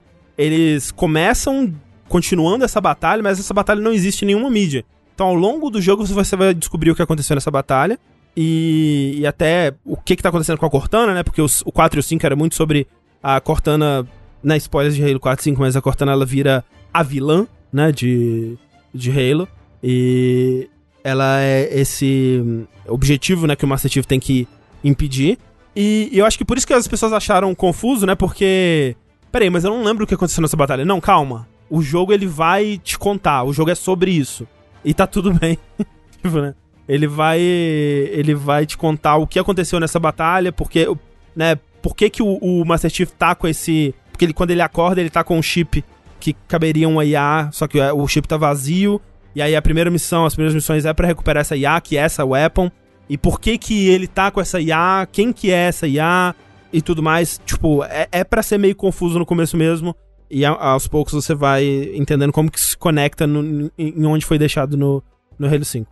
me parece uma história pra dar um, um soft reboot na, na franquia, porque o ponto onde ela termina é um ponto que remete mais à situação de Halos antigos, vamos dizer assim, sem entrar em muitos detalhes também, mas me parece que essa foi a intenção, sabe? Que eu acho que, eu não sei se as pessoas não estavam gostando dos rumos que a história estava levando, ou se eles meio, meio que mudou quem estava conduzindo essa história, mas me parece que eles desistiram um pouco do caminho que eles estavam indo pro, pro Halo 5 e deixaram, ah, vamos, vamos, vamos, volta um pouco, volta um pouco, vamos tentar outra coisa aqui. Me parece que é um pouco isso. É porque ninguém gostou, né, da É, né? história que eles estavam contando no 4 e no 5 dos, dos Forerunners, os Proteans, sei lá que porra aquela que era. Tipo, ninguém. Tipo, o pessoal tava interessado em saber o que tinha acontecido com a Cortana, no fim das contas, Sim. mas a trama, essa, essa trama aí meio que não, não, não vingou, assim, sabe? É, então, é tipo, e eu vou dizer que é um meio que um soft reboot, mas assim, é como se o próximo jogo fosse ser mais esse soft reboot. Esse é meio que preparando o caminho pra poder ter esse soft reboot. E ele é meio estranho nesse sentido de não continuar diretamente a história, mas ao mesmo tempo ele vai lá pra amarrar as coisas que foram levantadas nos outros jogos, sabe? Pra é, concluir elas. E assim, obviamente, é, eu meio que não tenho muito, é, muita base pra falar disso, mas eu achei que o jeito que eles fecharam o- os arcos que eu acompanhei no vídeo de YouTube, pelo menos, achei legal. Achei, achei que Vendo resumido assim? é, o que eu, o que eu a continuação do que eu vi resumido, eu achei que, que, que foi, foi legal. É, mas como eu tava falando lá do, do lance do mundo aberto, que eu acho que é a parte que é, menos funciona pra mim, é que assim, eu, eu já sabia que não seria isso, né? Mas. Primeiro que oportunidade perdida de não usar a fisicalidade do Halo, né? Porque esse jogo se passa na- nessas estruturas do universo de Halo que são os Halos, né? Que é esse, esse estrutura espacial que é um anel. Na parte de dentro dele tem é, uma- um, um mundo né, construído ali. E quando você olha pelo horizonte, você vê né, o, o anel ele, ele tomando, né, tomando a curva dele, ficando bem fininho assim, você consegue ver ele no céu. Eu Lembro que a primeira vez que eu vi isso no Halo 1 foi tipo, caralho, eu nunca tinha visto esse conceito de ficção científica. Não foi eles que, se- que inventaram, né, obviamente, mas foi a primeira, minha primeira exposição a esse conceito. O Halo que, que o jogo se passa, o Infinity, é o mesmo Halo do primeiro jogo? Não, não, não. Esse Ah. é o. Acho que esse é o Zeta Halo. É, um- é o Halo mais misterioso de todos. Uau, é o Zeta. É, eu não sei exatamente por que que ele é o mais misterioso, mas me disseram isso no vídeo do YouTube. é, mas assim. é. Eu acho. eu acho. Meio triste, né? Porque, tipo, pô, imagina que, que legal seria se o Halo inteiro fosse explorável. E é óbvio que ele é imenso, né? Então, talvez. Como é um Halo novo, né? Quando eu falo Halo, o anel, né, novo. Eles poderiam ter feito talvez um Halo menor, a menos que isso não caiba na lore de, de Halo, não sei, talvez tenha algum motivo pelo qual eles não fizeram. Mas o fato é que quando você abre, você vê o mapa e é um mapa até bem pequeno, assim, ele é bem modesto pra um jogo de mundo aberto, que são uns pedacinhos, né, do, do, do Halo ali, que estão acessíveis, e eles justificam que são só esses pedacinhos porque houve um ataque prévio no Halo, e ele foi meio que despedaçado, inclusive a história é muito sobre os inimigos estarem tentando reconstruir o Halo e por que, que eles estão tentando reconstruir o Halo e tal. Mas eles justificam do porquê que tá esse espacinho. E uma das coisas que isso acarreta é, de ter esse pequeno lugar, né? É que meio que não tem variedade de ambiente, por exemplo. O jogo inteiro é o que você viu no, no- nos vídeos de gameplay entre eles que eles mostraram, que é aquele. Ah, grama verde, árvores espalhadas aqui, né? Não tem Montanha. subsolo. ou De vez em quando você entra numa caverninha ou outra. Bases militares. Tem bases, tem, tipo, inclusive, é outra crítica, vamos dizer, ao jogo, que em todas as missões ele vira um Halo clássico, né? E, isso só é uma crítica no sentido de ele tentar ser um jogo de mundo aberto, porque pras missões de história, ele também não aproveita a estrutura de mundo aberto, né? Ele se torna, ele se enfia numa base, ele se enfia num, numa uma instalação ali do- dos, dos Banished e tal, e aí ele vira um Halo normal, né? Ou pelo menos o que eu me lembro, né, de, de Halo normal. Apesar de que eu- eu- uma- as minhas memó- melhores memórias de, do Halo 1, por exemplo, é, era pegar o carro, né, e é, andando pelo, pelo mapa, que, que se eu fosse rejogar hoje em dia eu ia ver que era muito menor do que, eu, do que é na minha cabeça. Porque na minha cabeça o Halo 1 é um jogo mundo aberto, porra. Você pegava o carro e você ia pro, pro, pros lugares, né?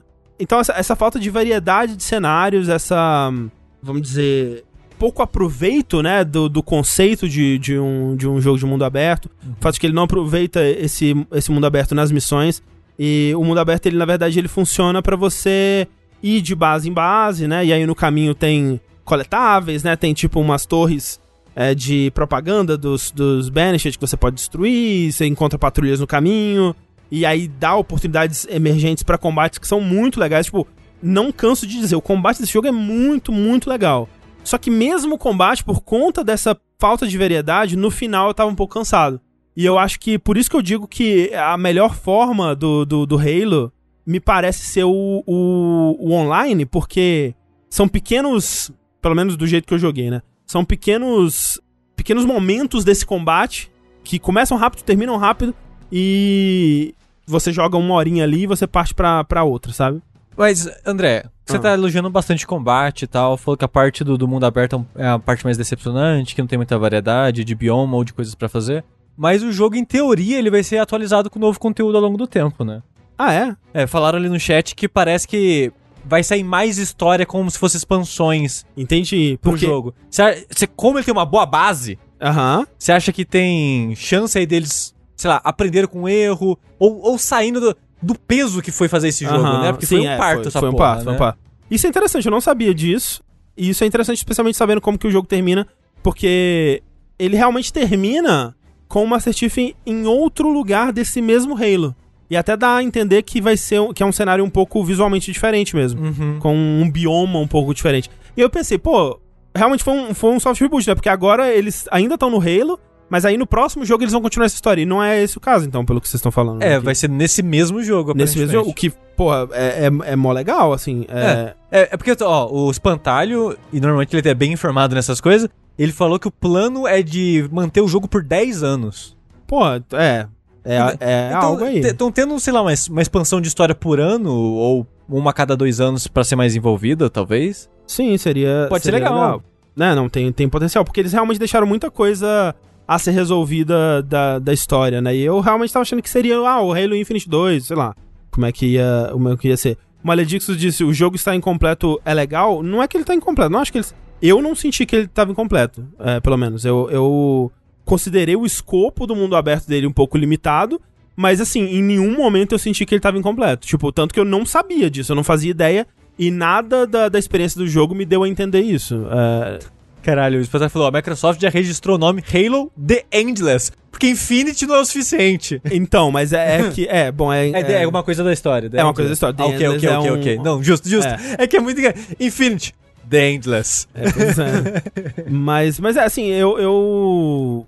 Foi uma experiência legal, assim, de, de, de finalmente terminar um, um, um jogo da série. E eu, e eu sinto que foi um pouco. A sensação que eu tava no final, eu acho que foi o que me impediu, talvez, de terminar os outros, porque eu gosto do combate, mas eu gosto dele em, em doses curtas, sabe? E quando o- a progressão do jogo ela, ela é isso de combate, combate, combate, um atrás do outro, um atrás do outro, sem muito respiro entre ele, o combate ele vai dando uma desgastada pra mim, sabe? Uhum. Quanto tempo você demorou pra terminar ele? Você sabe? É Uma boa pergunta. É... Você falou que mais de 10 horas, eu acho. Foi, não, acho que foi mais. Foi, deve ter sido próximo de 20, porque eu tentei fazer tudo. Tudo que dava pra fazer no mundo aberto. Ainda não fiz tudo, deixei umas coisinhas. No final tava bem saturado, assim, quando abriu um último pedaço, assim, eu falei, ah, não, eu vou só na, na- só na história, gente, vamos lá. Mas no começo, assim, eu tava tentando fazer tudo. Talvez tenha sido isso também, né? Que me saturou. Talvez eu tivesse focado mais na história, ou feito menos das side missions. Porque é realmente muito pouca variedade, sabe? Tipo, a. Você tem vários tipos de missões de infiltrar em bases, é, mas todas parecem, é, o sabor de todas é o, é o mesmo, né? De você vai lá e você é, completa pequenos objetivos aqui e ali, e aí vão vindo as hordas de, de inimigos e tal. E as, miss- as mesmas missões de, de história que, que poderiam ter um pouco mais de variedade nisso, é bem padrãozão. Tipo, corredorzinho, arenazinha, corredorzinho, arenazinha. Geralmente tem um chefe no final, os chefes são, são legais na sua maioria, são... É legal você estar preso num, num espaço confinado com um bicho gigante e descer a porrada nele. Ó, o Ninja Tunada falou: vai ser um problema se esse jogo der uma de GTA V e nunca mais lançar um novo jogo. Eu acho que depende de como eles apresentarem esse conteúdo novo, né? Porque se for, por exemplo, que a maneira que você já entra no jogo já é. Você tá lá. O que, que você quer? Multiplayer ou single player, né? Quando você abre o, o Infinite. E, e no single player isso pode separar meio que por como se fosse capítulos, ou Sim. temporadas, ou coisas do tipo, e quando você vai acessar, você escolhe qual você quer. Talvez você não precise nem de terminar a primeira pra segunda, porque você escolhe direto no menu e vai. E separando, segmentando essas temporadas assim, você pode colocar conteúdo novo, tipo de áreas novas, armas novas, de, sei lá, habilidades novas, como se fosse um novo jogo mesmo. Então, É. como, como já vai estar no Game Pass de qualquer forma, meio que não faz diferença. É, eu não vejo muito problema, sinceramente, É. assim, tipo... é, eu, eu entendo a- a- o receio de, sei lá, pô... Talvez limite o escopo, já que não vai ser uma sequência completa, vai ser meio que um capítulo, limite o escopo. Mas lançando com mais frequência do que lançaria os Halos até então, né? Lembrando que o último Halo antes desse é de 2015, né? Uau. Eu acho ok. Tipo, dito isso, não tem lugar, lugar de fala, né? Aqui, basicamente. É, não, não sou fã da franquia, não. Até, tipo, gostei do multiplayer, mas é aquela coisa, eu não tenho muita base pra falar sobre, né? Eu não tenho como comparar ele com nada. Eu não tenho muito como elogiar com base no que a franquia já fez antes. E a mesma coisa com esse jogo. Tipo, gostei, achei o, o mundo aberto mal aproveitado. é, a, a- a possibilidade de você ter esse mundo aberto no, no meu palácio mental, né? No, no meu mundo das ideias, ela, ela poderia ser mais interessante, né? Tornando o Halo um lugar completamente explorável e tal. Talvez eles eventualmente façam isso, né? Com, com os updates aí, eu não sei, realmente. A questão é que vai ser o mesmo jogo mecanicamente por 10 anos. Mas ele meio que já é, né? Mas, é, e, tipo, eu, eu pergunto isso sem, sem, né, nenhuma ironia. Mas meio que não é Halo, tipo, Meio, meio que sim. é. O Halo é meio que, tipo, são iterações que não são muito grandes em cima de, um- de uma mesma base, assim. É, tipo, o que eu vejo de, de alteração são, tipo, ah, tem uma arma nova, um, um acessório novo, um tipo de inimigo novo. E isso são tipo de coisas que, esse, que os, os jogos podem ir, ir adicionando, né? É, o Luirá falou, não é não, esse evoluiu bastante. Mas em que sentido você diz? Eu, eu realmente gostaria de saber esse tipo de coisa, assim. Então, por causa do Grapple Hook, é um item, né? Dá pra colocar um novo item numa dessas expansões, Sim. não é algo Tira tão gancho fundamental. outro, é. Qualquer coisa. Exato. Tipo, até, por exemplo, uma das críticas que eu vi outras pessoas fazendo e realmente é, me parece algo que daria pra resolver com uma certa facilidade até, é que o gancho, ele fica num slot dividindo o espaço com outros itens equipáveis, tipo um, a parede de, de escudo, um dash e tal. E eu nunca usei esses outros itens porque eu nunca queria soltar o gancho. O gancho é muito foda. Então, tipo, pra mim tinha que ter um botão dedicado ao gancho e essas outras coisas, sabe? Uhum. É, e isso é algo que daria pra, pra fazer, por exemplo. O Reach e o 4 tinham jetpacks. Porra, Dá né? pra voltar também. super viável de colocar um jetpack novo. É, e eles podem muito bem fazer isso quando sair o primeiro, segundo update, sei lá, falar, ah, agora a gente mudou um pouquinho aqui o sistema e o gancho vai ter um vai ter um slot único pra ele. É, já é alguma coisa. Ou, ou trazer outros, né, como falaram, jetpack, ou, ou outras ideias de itens pra locomoção, né? Trazer, como falou, mais missões que envolvam veículos, mais missões que envolvam o mundo aberto. Tipo, agora que eles têm, como você falou, né, a boa base, eu acho até que os próximos dá pra ser melhores ainda, né, nesse Sim, sentido. que vai construir em cima do que já tem, Pois né? é, pois é. Então é isso, Halo Infinite. Eu queria saber o que que o Rafa achou. Talvez na, na próxima aí a gente É. retorne ao, ao Halo Infinite com, com isso. É, mas é. Eu queria é, é, dizer aqui que tem uma coisa da, da Lord Halo que eu não aprovo, é, não consigo aceitar, não consigo acatar de bom grado em meu coração, que é o fato de que o jogo chama Halo, o anel chama Halo, mas todo mundo se refere a ele como Ring. Ah, porra! Mas que porra é essa? O jogo chama Halo, gente. Que porra é essa? É verdade. Não, pá. É bem ridículo, eu, eu acho. É como se no Doom o personagem não chamasse Doom. É como se no Metroid o boneco não chamasse Pois Metroid. é, imagina um negócio desse. Que ridículo. absurdo, ridículo. Né? Absolutamente ridículo. Na verdade, o que, o que mais me incomoda sobre Halo é como ele era, não sei se é ainda, mas como ele era uma, uma metáfora para os americanos libertadores enfrentando os muçulmanos terroristas extre- extremistas do Oriente Médio. E, pô, isso é muito bad vibe.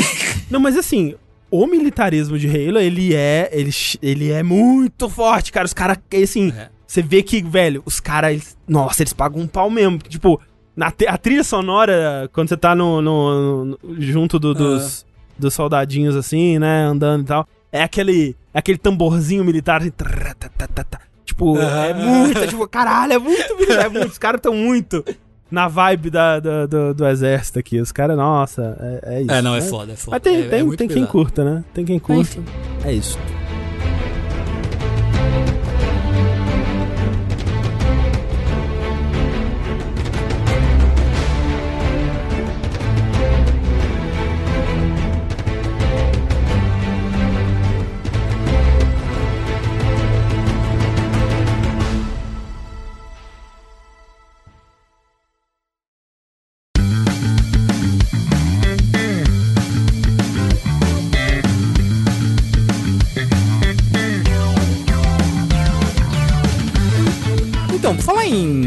Xbox, Xbox. eu sucumbi, sucumbi ao hype. E o que, que eu fiz? Eu peguei, eu assinei o Game Pass. Tá certo. Que porra, tá lá, 5 conto primeiro mês. Tem vários jogos lá que eu queria jogar pros dashes de melhores jogos do ano. E pô, entra bastante lançamento pra jogar depois pro Vértice. Tengu, sabe o que tem lá, Tengu? Que você já jogou, mas é bom pra recomendar pra- pras pessoas? Que foi o outro Hum. jogo que eu joguei que eu queria falar no começo e esqueci. Uhum. O Didlit in the Labyrinth of Wonder, Ah, ou qualquer olha coisa do tipo. Olha só, olha só. Joguei, Topa. sei lá, em quase uma sentada, de tão curtinho que o jogo é. Game Pass. Metroidvania honesto, gostosinho. É bem gostosinho, hein? É. Bem gostosinho o jogo. É, e aí, ah, primeiro o quê? O que, que eu fiz? Botei pra baixar o Psychonauts 2. Ah, bom. Bom. 3 bilhão de giga download, né? Pra, pra começar. Caraca, jogo, um jogo grande pra porra. Mas na verdade, o que eu me interessei assim mais imediatamente fora o Psychonauts 2, que eu não joguei ainda, inclusive, é um, um jogo que nasceu meio que como um meme, na verdade. Que é o esporte do futuro, o Windjammers 2. Uou! Esse jogo não vai Uou. existir não, Tengu. Para de falar mentira. É muito doido, né? Como esse o o Windjammers 2 é um meme que virou realidade, né?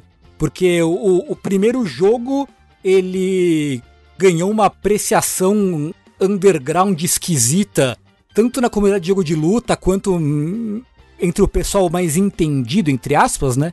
De games e tal, jornalista, o pessoal que frequentava as feiras e tal. E, e eu nunca tinha jogado o, o- o original. E aí saiu dois, né?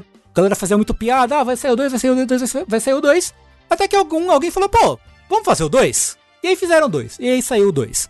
Eu, eu tenho pra mim, eu tenho para mim que o Giant Bomb manifestou esse jogo em existência. É, eu... Mas a- até aí também eu sei que realmente, como o Tengo falou, é, muita gente da FGC abraçou, né? Eu, eu não sei o que aconteceu primeiro, né? O... Porque eu lembro que no Giant Bomb. Eu acho que foi meio simultâneo, porque pra quem acompanhava Giant Bomb lá em 2014, eu acho, 13, 14 ou 15, naquela época, assim, foram uns dois anos, assim, que o pessoal de Giant Bomb jogava quase toda semana Windjammers, assim. Sei lá, Ah, cada é? duas, três semanas. E eu lembro que foi meio, meio aleatório, assim. Foi tipo, ah, o Jeff no, no, no streaming de velharia, ele colocou o Windjammers lá, todo mundo achou massa. E, começou foi, tipo, jogar. E aí eu não sei se, se esse movimento já tava jogando, já tava rolando lá, mas eu sei que foi parte dos amigos do, do Giant Bomb ali, o pessoal Dave Lang, aquela galera, que tem também é, conexões com Dotemu, né, com essa galera aí dos portes, né, com, Uhum. com esses estúdios. Eu tenho pra mim que foi, é, foi isso que aconteceu e que manifestou esse jogo É, na, na existência. Eu não duvido, porque o Giant Bomb é- são um grupo de pessoas conectados, né? Sim. Então, por mais que já tenha uma galera no underground, os campeonatos, o pessoal da FGC abraçando e tal, o Giant Bomb ele meio que manifestou meio que uma época tentando convencer o Dave Lang a fazer, né, o, Uhum. o Windjammers 2. Pois é, pois é. E ele falou que, tipo, não, não vou fazer. Aí começaram a falar com outros estúdios, começou a, é, a demonstrar interesse. Teve o remaster do original, Teve. que foi lançado acho que uns Uhum. dois, três anos atrás. É, porque o original é do Neo Geo, né? Isso. Ó, o Gambá aqui disse que os caras da Otemu falaram que já estavam tentando trazer o Windjammers antes do Giant Bomb. Ah, Então ok. talvez era algo que já tava rolando ali também. Mas enfim. O que, que é o Windjammers, Tengu? Então, o Windjammers é, o- é, é o esporte do futuro dos anos 80, né? Nos anos 80 tinha muito daqueles filmes de esporte futurista, né? Rollerblade, é, como é que é o outro? Esporte sangrento, né? A capoeira, no caso. Esporte sangrento. né? Tinha o, o- aquele filme do Schwarzenegger lá, pós-apocalipse. Runner Man. O Runner Man, isso, Runner Man. E o Windjammers é o quê? É um campeonato mundial de frisbee. O joguinho do disquinho, né? Que se joga na praia e tal, né? Que ah, americanos gostam muito disso. Você vai ver os filmes de adolescente americano na praia e tem a galera jogando frisbee pra caralho, né? É, aqui no Brasil, acho que não sei se a cultura do frisbee no Brasil ela é tão apreciada. O Brasil tem o futebol Tengu. Ele não precisa de frisbee. Porra, que é superior, né? Tem, tem Gu, se, se você jogar um frisbee na praia no Brasil, você não pega de volta. Não pega, não pega, né? Boomerang, se no boomer, se na praia se lançar o boomerang, ele não volta. né? O dia que o Eric Johnson jogar frisbee, a gente conversa. Por enquanto é só o futebol. Então, o Windjammers 2, ele é esse esporte em que dois gladiadores se enfrentam numa areninha pequenininha, com paredes laterais que quicam, né? Fazem o, o, o disquinho quicar, cujo objetivo é você atingir o frisbee na parede da área do seu adversário, né? Pra quem tá com dificuldade de visualizar, imagina Pong, né? Uhum, é, onde Pong. cada jogador controla, né, uma das paletinhas ali do Pong.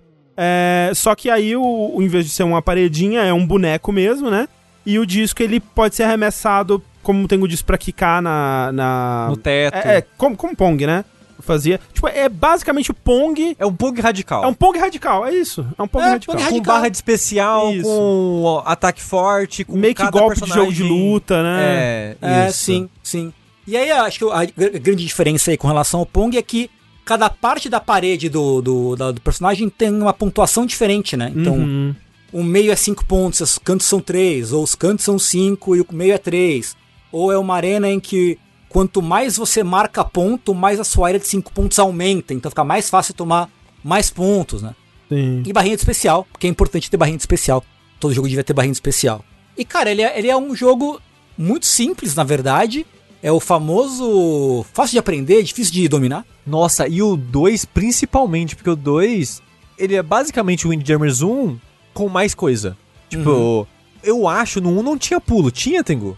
Eu acho que não. É. Na minha cabeça, não. Não é porque agora. Porque uma das coisas que você pode. É porque ele é cheio de minúcia, porra, esse jogo. Porque quando o disco tá vindo na sua direção, você pode fazer várias coisas. Você pode só pegar, você pode apertar meio que um botão de defesa. Que se você apertar na hora certa, você arremessa ele, o disco pra cima, então ele, ele vai girando pra cima de você. Ou agora, uma coisa nova, você pode dar um tapa e arremessar ele de volta mais rápido do que pegar e jogar. Uhum. É, e dependendo da força dos personagens, que os personagens são meio que assimétricos de certa forma, ele vai mais rápido e tal. Empurra o- a pessoa que vai receber pra trás, e tem várias minuciazinhas assim. E antes, quando você jogava o disco pra cima, o que acontecia é, enquanto o disco ele tá girando no ar acima de você, você começa a carregar a sua barra de especial. E se você conseguir ficar embaixo tempo suficiente, você meio que ganha um especial de graça. Você consegue usar um, um arremesso mais forte sem gastar a barra propriamente dita. Só que agora o que tem de novo no 2, isso já era do 1. O que tem de novo no 2 é, enquanto o disco tá no ar, você pode pular pra pegar ele no ar e tem dois arremessos novos no ar, Ah, além do tinha, especial no ar. Isso com certeza não tinha. É, é, é loucura, é loucura. E é meio que um. Né, você tem essas três reações que o Sushi falou, né? E cada, cada uma delas tem um, um lance estratégico próprio, né? Porque tem o arremesso normal, que se você apertar o botão no tempo exato, você rebate, entre aspas, você, você devolve o disco mais rápido do que ele veio. E, obviamente você pode usar o direcional pra apontar onde você quer que o disco vá. Você pode bater no disco pra ele voltar rápido, mas você perde a chance do, do recepção perfeita. Então, ele é ao mesmo tempo mais seguro e menos seguro. E você tem esse, esse totó, que é pro disco pular, que é meio que nem o pessoal faz em, em tênis, tênis de mesa, né? Que você vai, tipo, se, se o oponente tá muito no fundo, você dá um totozinho pra pro disco cair perto da rede e, e o cara tomar o ponto e tal. É, você pode se arremessar pros lugares. Então tem bastante opção é, estratégica, né? E, e algumas coisas interessantes do tipo, se você fizer uma meia-lua com o direcional e apertar o botão de desviar, você tá com o disco com efeito, É. sabe? Sim. Tem umas coisas de jogo de luta, assim, né? É, é muito louco. Então, assim, com esses poucos botões, esses poucos comandos, você faz muita coisa, porque as partidas são rápidas e a arena é pequena. É muito pequena, né? É, é engraçado você ver que, tipo. Você vê que é um jogo que veio de uma era 4x3, né? Uma era não widescreen. Que a arena ela é realmente muito apertadinha, né? Na minha memória ela era maior. É, mas isso funciona muito bem a favor do jogo, na verdade, né? Porque mantém a partida bem ágil, bem rápida. E, e- e cada set tem só um minuto, que não para de rolar. Então, assim, as partidas são todas muito rápidas e isso contribui pro jogo ficar sempre divertido, sempre refrescante. Uhum. Porque, assim, eu jogando, eu não conseguia parar de jogar essa porra. Porque, assim, ele é difícil. Pra mim, pelo menos, né? Tengu, eu fui jogar o arcade no Easy. No Easy. Uhum. Eu falei, não, vou começar com o brasileiro, né? Porra, brasileiro. Brasil, Brasil. Mas eu Porra. tomei uma costa assim Como é que eu é fiquei, pra- eu fiquei com ver, eu tava sozinho no Pra quarto e começar a se aper- vergonha. acostumar com o peso de ser brasileiro? É. Isso. Aí eu, Isso. aí eu lembrei o quê? putz, no Windjammers 1, velocidade não era tão bom assim. Porque a maneira que o jogo distingue os personagens é meio que um slide de força e velocidade, né? Quanto mais força tem, menos ágil é, basicamente. E eu lembro que eu não gostava dos personagens ágeis, porque eu achava que esse, esse o preço da velocidade não compensava. Uhum, uhum. Porque os personagens fortes, dependendo do arremesso deles, é empurra o cara, o receptor pra trás e às vezes você marca o gol mesmo com a pessoa segurando. Sim, sim. Quando você é ágil e fraco, não acontece essas porra. Pelo menos eu nunca consegui fazer acontecer essas porra. Mas aí eu tomei uma coça fudida. Aí eu falei o quê? Foda-se, vou pegar o mais lento e forte de todos, que é o alemão. O ilibado alemão? É. eu. Terminei no Easy, obviamente, não sou bom nesse jogo, sem perder uma. Porra, aí sim. É, Porque a força é muito melhor que velocidade nesse jogo, pelo menos pra mim que não sei jogar. é, eu, eu terminei no Easy e no intermediário eu cheguei quase no final, assim. Mas é, é um jogo difícil contra o Ele é, computador. ele é, nossa, bem difícil. é muito difícil. E aí todas essas minúcias que a gente tava comentando, é fácil falando, tipo, ah, é um arremesso, ah, você pode, sei lá, jogar um tequinho pra cair perto da rede, você pode jogar um pouco mais pra longe, você pode dar o tapa, você pode pular, você pode dar o dash pra pegar mais perto. Quando você aprende assim, os botões não são tanta coisa. É tipo quando você tá aprendendo combo em jogo de luta, Aham. Quanto Uhum, mais você uhum. pensa em tentar fazer algo de propósito, menos você vai conseguir fazer aquilo. Pelo menos pra mim é assim. Tipo, não, eu vou fazer o combo do quadrado, quadrado, triângulo. Não sai o quadrado, quadrado, triângulo. Mas é assim, tipo, pra, o, o Windjammer, eu não joguei o 2, né? Mas o, o 1, quando a gente jogava, a gente pegava, né, o emulador de Neo Geo e ia jogar, era meio que assim, tipo, começava com a gente fazendo só o básico e aos pouquinhos a gente ia aprendendo a, a possibilidade, né? E aí ia Uhum. ficando um caos, assim, a parada. E aí a gente, nossa, não, calma. Não, é animal. É, É. é- é viciante você ir É. aprendendo. Porque você vê em tempo real, você ficando melhor no jogo e aprendendo a usar todas as técnicazinhas, assim. Então ele é muito viciante também por causa disso. Mas eu. A gente jogou algumas vezes em saideira já ao longo dos anos. Principalmente assim que a gente mudou pra São Paulo, a gente jogou É. um bocado. Aham. E meio que a gente foi parando de jogar ao longo do tempo. né? Acho que quando saiu o remaster, acho que a gente jogou um pouco também. E o 2, eu não animei tanto jogar sozinho, só, tipo, modo Ah, é. arcade, assim. Eu acho mais divertido tá, tipo. Não, é, ele é... é, tipo, zoando, brincando e tal, e passando o controle. E nesse sentido, realmente é, é- é viciante, tipo, de, de jogar duas, três horas assim, sem parar. É, não, é tipo. É tipo jogo de luta mesmo, né? Que. É. Até tem o modo arcade, mas não é, não, é o, não é o jeito que o jogo espera que você jogue. Mas né? tem Gu, ele tem online, você chegou a testar? Eu testei. É, joguei algumas partidas, é, algumas com a conexão bem ruinzinha. E aí, pô, esse jogo tem o quê? Rollback netcode. Ah, O famoso, o famoso. Porque teve uma das partidas que eu joguei que várias vezes ô, a pessoa, tipo, vai andando assim, tá com o disquinho. Aí, opa, volta. Voltou, voltou, voltou, né? Que é como o rollback funciona. sim. Mas tá, cara, o online certamente é a parte mais divertida dele. É onde você vai pra jogar de verdade é no online. Porque o computador, muitas vezes, ele é meio ladrão e tal. Nossa, mas né? rouba! mas rouba! 90% dos, dos arremessos da máquina é certeiro nos 5 pontos. Caralho. Mas não erra esses filhos da puta. É impressionante. É, é muito engraçado. Mas o online é onde você vai pra, pra curtir mesmo. E, porra, legalzão. Tem bastante gente jogando. Por enquanto, né? Pelo menos. Aham. Porque, o quê? Tá de graça no, no Game Pass. De graça. xCloud. Tá no Xcloud também, né? É. Tá desgraça. Tá desgraça no Game Pass. É. É só no Ultimate que ele tá desgraça? Não, não, não. Eu, eu acho que Não, é normal, ok. em todos os tiers de Game Pass. Ah, ok. Mas é, assim, porra, joguinho muito bom pra você quiser ter uma experiência assim, que é simples e rápida e divertida e. Sei lá, eu quero jogar, tipo, meu, umas duas partidinhas e, e vou parar. É. E eu, eu gostei muito do visual que eles colocaram no. Né? No Sim. É que é o estilo Sim. que eles têm botado nesses novos lançamentos, né? Que a Dotemu tem feito, tipo Sim. Streets of Rage 4 e tal, né? Uhum, É uhum. bem, bem legal. É. O jogo é cheio de referências a jogos de arcade de luta, inclusive, principalmente jogo de luta. Em numas demos, assim, de passar o letreiro, na tela de Hum. versos, não sei o quê. Né, que você- é um pessoal que gosta muito de jogo de luta, né? Que, que trabalhou nesse jogo. É, então, cara, o online tem ranqueada, tem partida normal, né? Player match e ranqueada. Então, inclusive eu ouvi dizer que o pessoal do Nautilus tá- tava pelo menos firme na ranqueada do, do Windjammers. aí. Olha aí, hein? Tem que ver isso aí. Tem né? que fazer um ver se- campeonato aí um campeonato. é. do grupo É, jogabilidade. É, um mundialito aí de Windjammers. É, então, porra, gostoso. Quero ver, inclusive, campeonatinhos de, de gente que realmente joga muito bem o Windjammers aí. Quero ver. Já vi alguns do 1 e era sempre muito. Muito tenso, muito caótico, assim. Gostoso demais. O Windjammers 2 aí tem. Tá no Game Pass e... Saiu pra tudo, mas tá no Game Pass. É, é exatamente.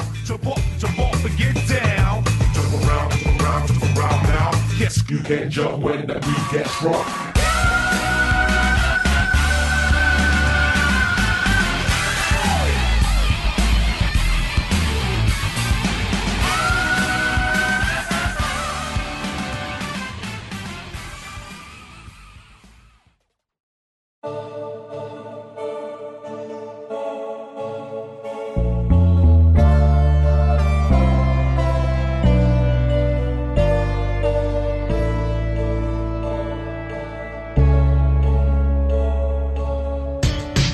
pra fechar, Sushi? Pra fechar, o vértice que foi um pouco mais curto que normal, mas na verdade um tempo normal de um podcast. Um podcast que, que deveria ser, né? Exatamente.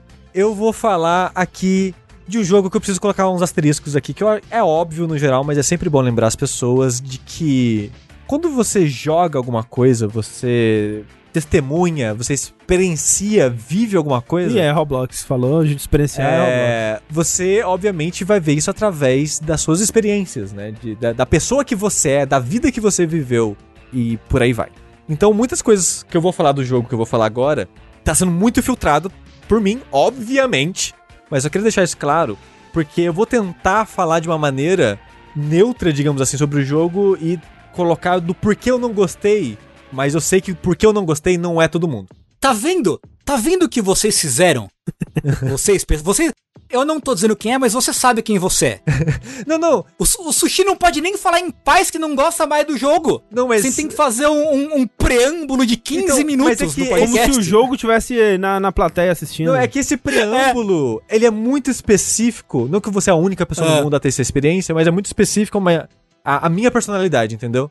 É porque eu acho que o jogo, ele tem partes boas que quem não tiver a desvantagem que eu tenho, só vai ter coisa boa, Ah, eu já assim, sei. jogo. Olha, agora eu entendi. Sushi nem vai precisar.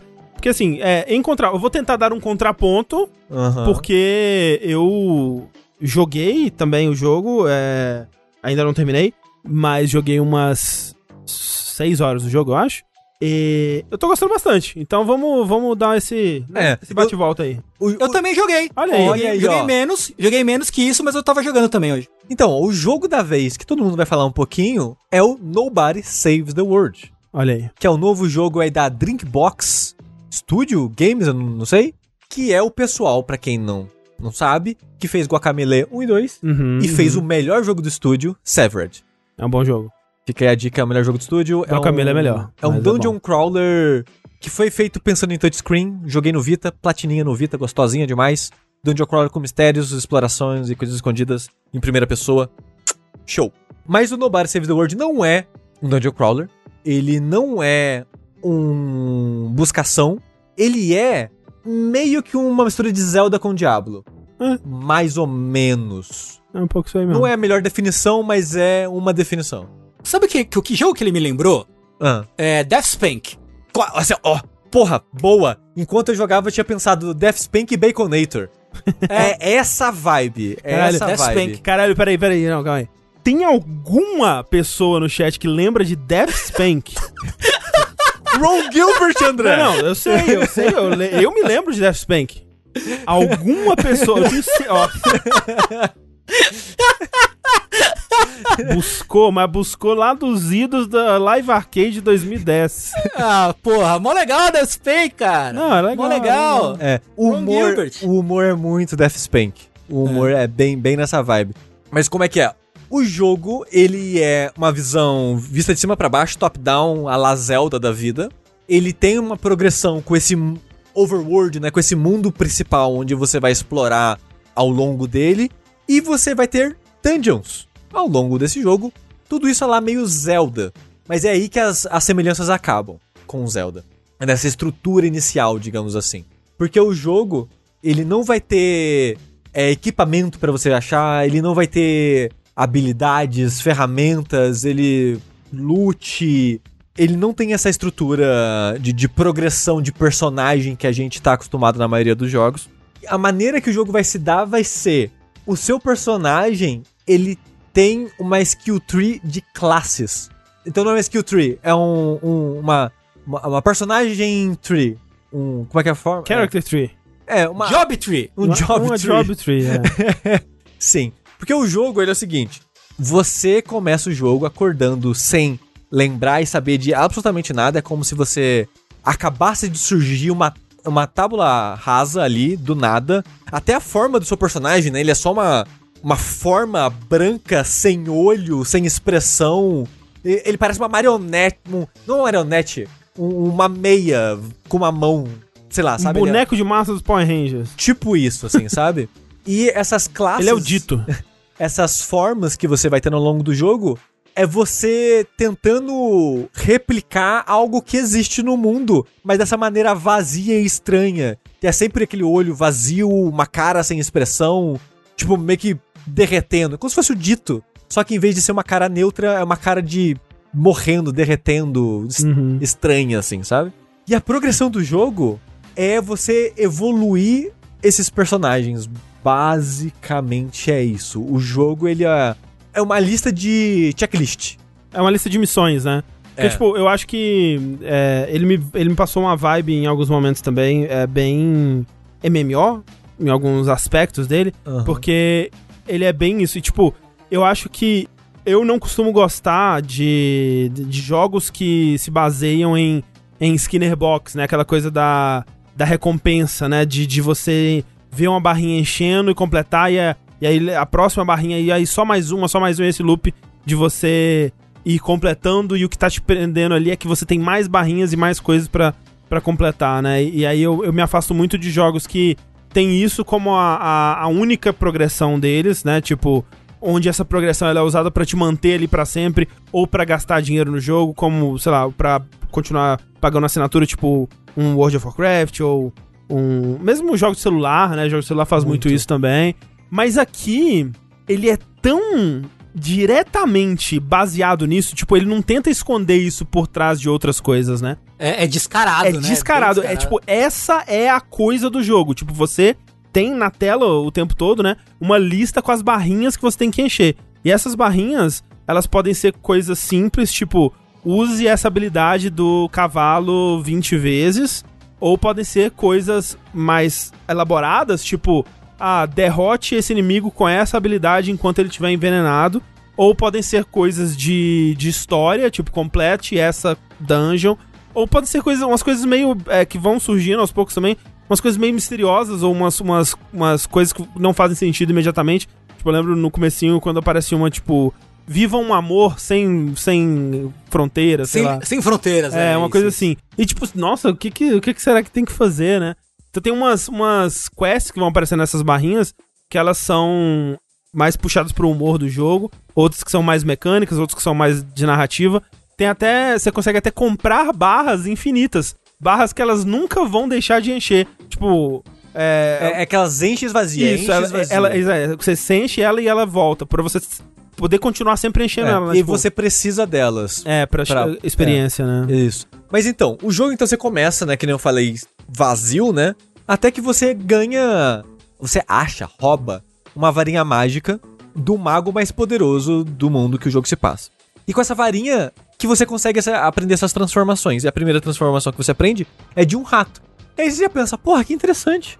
Você vai jogar com um rato e você tem um ataque da mordidinha e a mordidinha dá, dá poison no inimigo. Você fica, nossa, que ousado, né? Que diferente. Uhum, uhum. Aí a primeira coisa que o jogo te fala é, ó, é, esse rato, ele tem uma quest do rato, que enquanto você for rato, você pode fazer as quests dele, que a primeira que você tem é, sei lá, usa o ataque principal, que é a mordida, 10 vezes. Uhum. Não importa em, em qual inimigo, morde 10 vezes. Aí você começa num rank F. E aí, completa isso, você vai lá no menu e você dá um redeem nessa quest. Porque aí você aperta o botão e aí você vê a barrinha transformando em experiência pro seu personagem. Tanto ah, você ganha experiência tanto pro seu boneco, pro nobody, quanto pra essa forma do rato, né? E à medida que você vai upando essa barrinha do, do seu personagem, você vai ganhando é, mais status, né? Mais ataque, defesa, HP.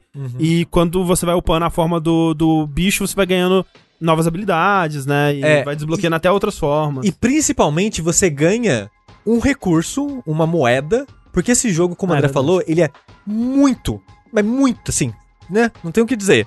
Ele é um jogo de celular pago. E com isso ele tira as barreiras de um jogo free to play, Mas a lógica de progressão, a maneira que ele quer te prender e te entreter, é como se fosse um jogo de celular de ver barrinha enchendo. Pelo menos ele não tem aquilo de você ter que esperar. Ah, só Isso, pode isso. fazer a próxima coisa daqui um dia. Sim, sim, é. É, é. É, e- Ele não tem isso nesse sentido, mas ele vai atrás da mesma experiência. É, ele da quer. mesma Sim, sim. ansia. Isso, ele quer buscar em você a satisfação de ver uma barrinha enchendo e completar e, putz, mais uma barrinha enchendo. Olha só, É, e- preciso sim. completar. E, e através disso ele quer gerar o quê? Compulsão em você. Exato. E, e o jogo ele não esconde, eu acho Não. que ele nem esconde isso, não, sabe? não, ele é muito honesto, vamos dizer assim, sobre É. isso. E tipo, eu vou, eu vou entrar nisso mais pra frente, mas aí qual que é a dinâmica então do jogo?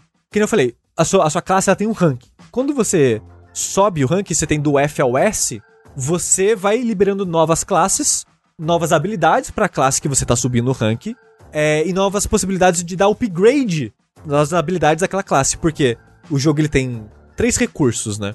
Uma moedinha azul, que é basicamente skill point, que você evolui as habilidades de qualquer classe. É, e o nível. E até qual nível você pode melhorar ela depende do rank daquela classe. Você tem as varinhas mágicas, que é o que você ganha fazendo qualquer quest do jogo, basicamente, exceto as infinitas. E moeda pra você comprar coisas na loja, que é basicamente atributos. Então, basicamente, skill points. É, skill passiva também, você pode é, você, comprar. pode, você compra algumas passivas, é. É. E essas varinhas, a varinha como recurso, no caso, é o que você precisa pra acessar as dungeons principais do jogo, a sua maneira de progredir no jogo.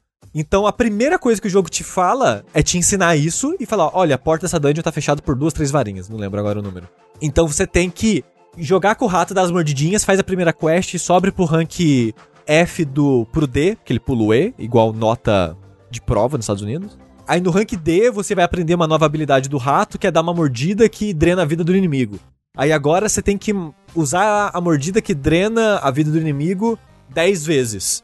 E agora a quest de dar mordida é a quest mordida 2. Que agora em vez de 10 mordidas, ainda dá 30 mordidas. Isso. Então se ok, eu tenho que dar a mordida e a habilidade de sugar a vida do monstro. Quando você faz tudo isso, tem varinha suficiente pra entrar na dungeon. Aí você vai avançando no jogo. Aí o rato libera outras duas classes.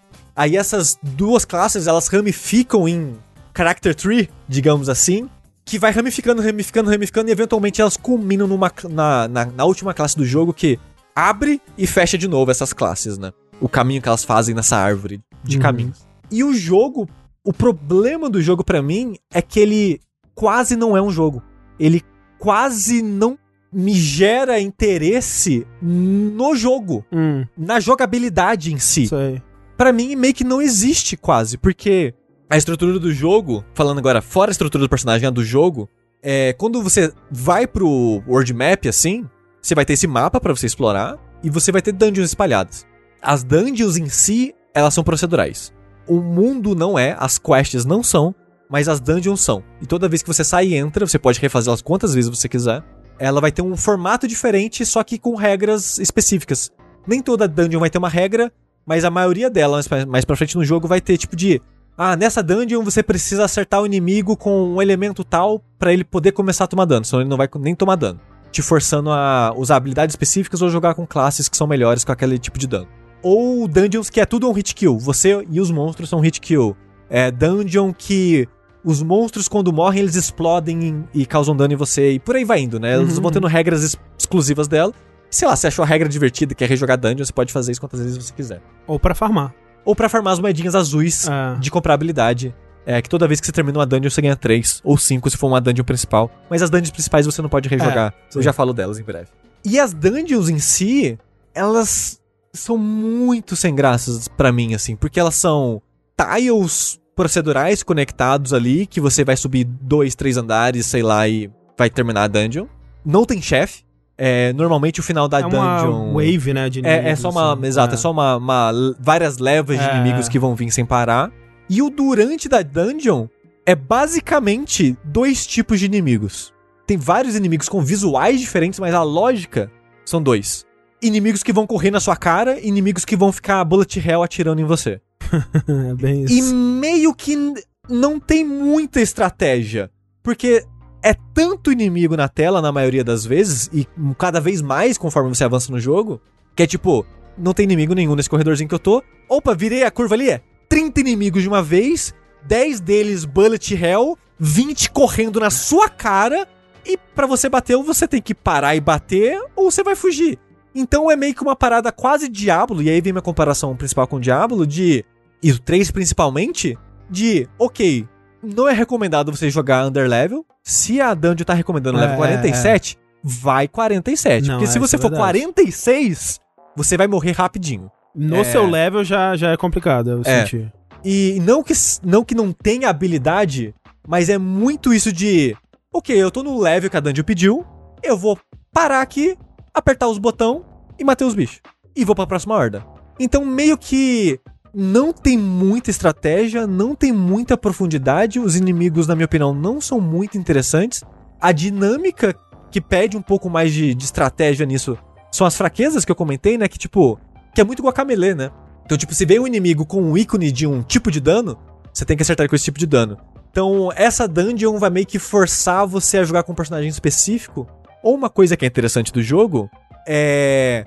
Tu- os seus personagens, eles têm quatro botões de ataque, que são os face buttons, né? Quadrado, X, bolinha, triângulo. Só o X é fixo, Que é, que é o ataque principal, que é exclusivo daquele personagem. Isso, isso. Que é o ataque que não vai gastar barra nenhuma, né? E você vai até recuperar. Exato, sempre a recupera mana. sua mana, exato. Os outros três slots, você pode usar as habilidades que aquele personagem libera, mas você pode equipar qualquer habilidade de qualquer personagem. Então as dungeons são. Ah, sei lá, faz de conta que essa dungeon, os inimigos, a fraqueza é. É role e corte. É sagrado e corte.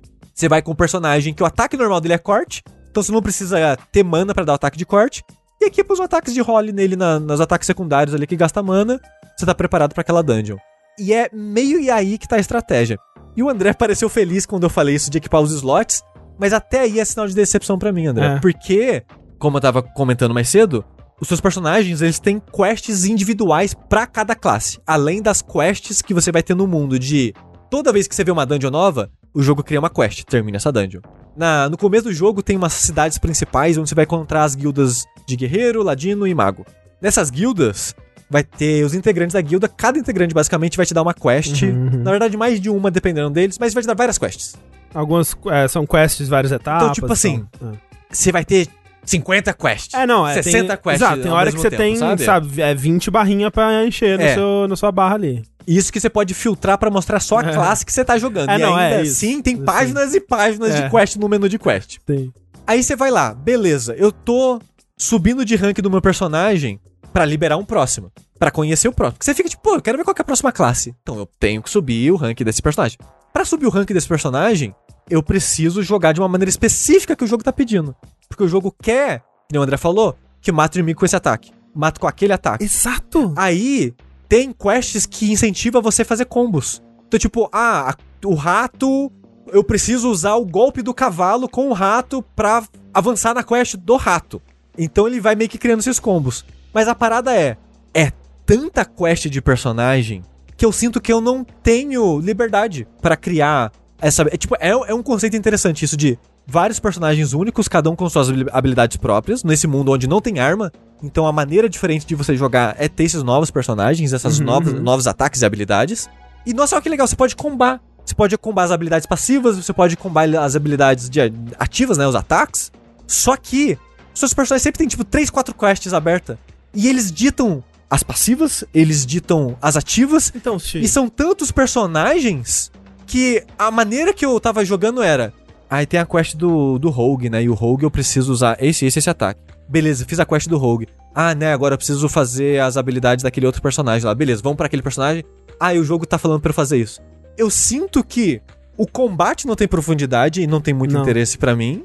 E a parte interessante que é a, a multitude de habilidades e combos é engessada porque o jogo quer que eu jogue de maneira específica. Você fala, ah, mas é só não jogar. Mas eu preciso das varinhas pra progredir no jogo. E a maneira de conseguir as varinhas é jogando da maneira que o jogo tá pedindo Sim, jogar. Mas então, é porque justamente ele é um jogo de cumprir tarefas, né? E, e realmente o combate dele me lembra realmente o. o eu nunca joguei Diablo até a parte que fica boa, que as pessoas dizem que eventualmente fica bom, mas eu nunca vi Diablo ficar bom. Então, pra mim, Diablo é chegar no inimigo e ficar clicando nele até, até ele morrer ali. Mais próximo disso, né? MMO. O MMO que eu mais joguei é o WoW. E era isso, né? O combate é, é tipo isso. Não tem muita é, profundidade na, na parte básica, né? Fora de raid, né? Eu sei que tem um- uma coisa mais complexa que eu nunca vi, porque eu também nunca joguei lá. Mas, né, a parte básica de um combate de MMO, ele não tem muita profundidade. E o, o lance que tá funcionando desse jogo pra mim, pelo menos por enquanto, é justamente que ele pega essa, esse conceito da Skinner Box, do, como você falou, essa coisa que parece um jogo de celular, né? Essa, essas múltiplas barrinhas de coisas pra completar e tudo mais. Só que pra mim, ele transforma isso, ele usa isso como o principal dele. E ele usa isso como o game design dele. É, essas barrinhas, pra mim, é onde tá o game design, é onde tá a, a, a profundidade e o interesse. Porque, tipo, tem personagens que eu, desde o começo, upei mais me, me afeiçoei mais, né? É, só que chega um ponto que eu preciso. Se eu quiser evoluir outros personagens e até liberar outras formas, né? Eu preciso jogar com outros personagens. E quando você libera isso de poder misturar as quests, as habilidades e, e liberar mais quests, né? Específicas sobre usar o rato com as habilidades da arqueira, por exemplo. Ele vai te colocando justamente tarefas e jeitos de jogar que são muito diferentes do que eu tava jogando antes, né? E pra mim isso que é o, que é o legal do jogo. Tipo, eu preciso me adequar e descobrir uma forma eficiente de usar essas habilidades em conjunto pra cumprir essa, essa quest. Então, por mais que o combate ele não seja interessante por si só, como eu tô jogando, às vezes de uma forma que nem é a forma. Muitas vezes, na verdade, da forma que nem é a forma mais ideal, aí vem a dificuldade, aí vem a necessidade de, de, de usar estratégia. E aí que. Porque o, o começo do jogo, principalmente, eu tava, nossa, interessante, né? Isso aqui tá, tá indo pra um caminho legal, mas ele é tão fácil, né? E aí, quando ele começa a exigir essas coisas, pra mim o combate ficou super estratégico. Ficou super difícil, ficou super é, emocionante até em, em, em alguns momentos, assim, de, de eu, muitas às vezes, ter que ter um grupo de inimigos super forte ali e eu pegar a distância pra ir jogando flechas nele de longe, que a flecha vai recuperar minha mana, que eu tô sem mana, pra usar a habilidade que vai quebrar o escudo deles. E aí eu tô com pouca vida, se eles acertarem um ataque em mim, talvez eu morra, e é difícil de, de você curar na hora que você quiser, né? Você cura com o drop de, de comida que os inimigos é, deixam, ou com habilidades também, você tem, tem habilidades que você pode equipar que quando você recupera mana, recupera vida também, coisas desse tipo. E aí você. E aí eu tinha que, que ser bastante estratégico na dungeon. Numa dungeon que, como você disse, a dungeon em si não tem nada demais. O level design dela é super qualquer coisa. Os inimigos em si, eles são super qualquer coisa. Mas por conta. ah, Tipo, eu acho que o coração desse jogo tá na- nas quests. E eu achei isso tão interessante. Tipo, ele pegou essa coisa que eu normalmente detesto. Só que como ele fez dessas coisas o level design, o game design dele, pra mim tá funcionando super bem, assim. E tipo, você zerou? Não, não. Eu, eu, como Xbox é difícil ver quantas horas eu tenho, mas eu tô no último um terço do jogo, pelo Ok. mapa, olhando pelo ok, mapa. ok. É, eu joguei menos que você. E pode ser que isso mude, pode ser que eu canse, né? Tipo, é, uma coisa com, com esses jogos desse tipo é que às vezes eu tô muito investido e aí a magia morre de repente, assim, né? É algo que pode acontecer. É, mas por enquanto eu tô tão investido, tipo, eu quero completar minhas quests porque elas estão abrindo maneiras de jogar que se não fossem elas, eu nunca jogaria. Que nem, por exemplo, né, Diablo ou o próprio é, WoW, MMO. Você escolhe a sua quest, né? Tem os sistemas que você pode mudar, a classe ou job e tal.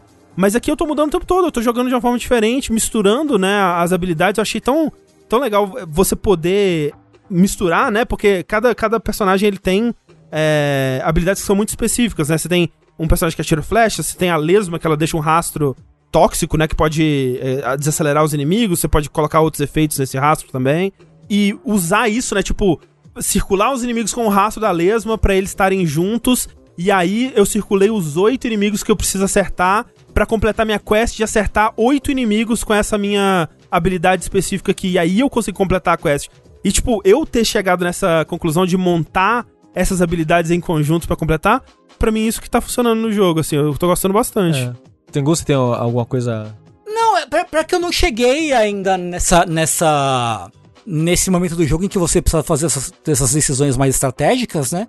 Então pra mim tá sendo só tipo, e barrinha, enchendo barrinha.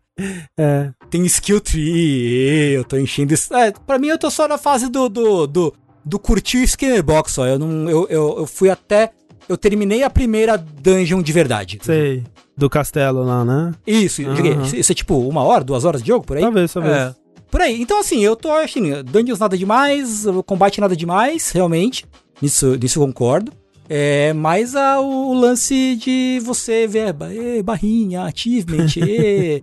Pra mim tá nesse ponto ainda. Imagina esse jogo num Playstation onde tem troféu, porra. Aí, aí quebrou. Hum, nham, nham, nham, nham. Acabou A- aliás, é difícil de, de milar ele? Eu não vi, É, eu nem não sei olhei. também, eu também nem faço Eu, eu confesso que eu não, eu não ia nem jogar mais esse jogo depois das minhas, sei lá, oito, oito primeiras horas, assim e tal. Mas eu acabei Jogou não, tipo, eu vou dar mais uma chance, o pessoal tem gostado tanto. Vai que uma hora acontece alguma coisa no jogo que clica comigo, ou, ou ele muda um pouco a dinâmica, Uhum. e ele só afunda cada vez mais na barrinha, assim, tipo. Sei, sei. Que nem eu falei no começo. Pra mim, não tem jogo.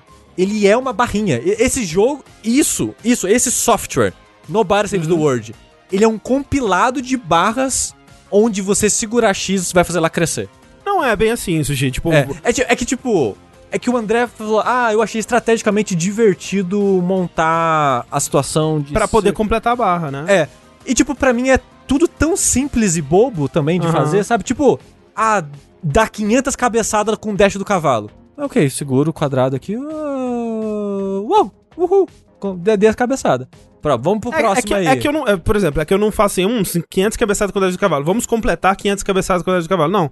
Tipo, olha, ali tem um agrupamento de, de inimigos que é, o dash do cavalo cai bem, porque outra coisa é que você pode mudar em tempo real qualquer coisa, né? É, Tanto e- a forma quanto a build, tudo você pode É. mudar sem. E, né? e detalhe pra Verdade. maneira de mudar de forma que é um lixo nesse jogo, parabéns. Porque tem uma roda, tipo, tipo uma roda de, de, de habilidades ou de troca de arma, como é comum em vários jogos. Você segura um botão, aparece essa roda e você usa o analógico pra selecionar. O jogo não para, não tem o slowdown, o jogo não para. Aí, aí você, tipo, tá, ok, beleza. Aí você pensa, não, aqui é pra ser estratégico, interpre- aí você aperta start você pode no start trocar a classe. Então, tipo, É, pra que, faz pra sentido, que não. essa camada a mais, sabe? Sim, sim, sim. Não, não, não faz, não, não faz De muito fato, sentido. E você não escolhe qual classe vai estar na roda. Depois, quando você tem mais do que o limite, ele sempre deleta a última, a, a menos usada, digamos assim, da, da roda pela a nova que você ativou agora, por exemplo. E eu, eu gostaria de poder personalizar. Sim, Ah, seria não, bom. Não, fa- não seria faz bom. muito sentido, Ah, tipo, colocar é, classes que eu gostaria, tipo, em, em posições específicas, específicas para eu decorar, onde elas Aham, estão, pra aham. poder trocar com mais facilidade. Sim, seria bom. Eu não posso fazer É, isso, não não entendi porque que eles não fizeram isso também. Mas assim, continuando, tipo, é, é aí que pra mim tá o jogo, de, de essas decisões que eu tô tomando o tempo todo, né? Tipo, eu vejo, eu, sei- eu sei na minha mente que eu tenho essas quests, ok, eu tenho que completar essas quests. Ah, vi um agrupamento de inimigos aqui que parece bom eu usar a cabeçada do cavalo, por exemplo. E aí eu troco pro cavalo e vou lá fazer. Ah, esse outro inimigo aqui, olha, eles têm escudo desse tipo aqui. Ah, eu preciso completar essa quest desse tipo. É aí que tá o, o jogo pra mim, de, de ir avançando e tomando ah, decisões de como melhor otimizar o meu tempo pra completar essas paradas. Me lembra, por exemplo, é, o sentimento, né, no caso. Mas é, não, não, não tem a ver com barras, mas o sentimento me lembra, por exemplo, é, um combate tipo de, de Batman Arkham, assim, que é simples, né, o combate, mas a vontade de em cada luta fazer perfeito, otimizar, fazer tudo num combo só, me deixa sempre ansioso pro próximo momento, pra próxima luta, pro próximo encontro.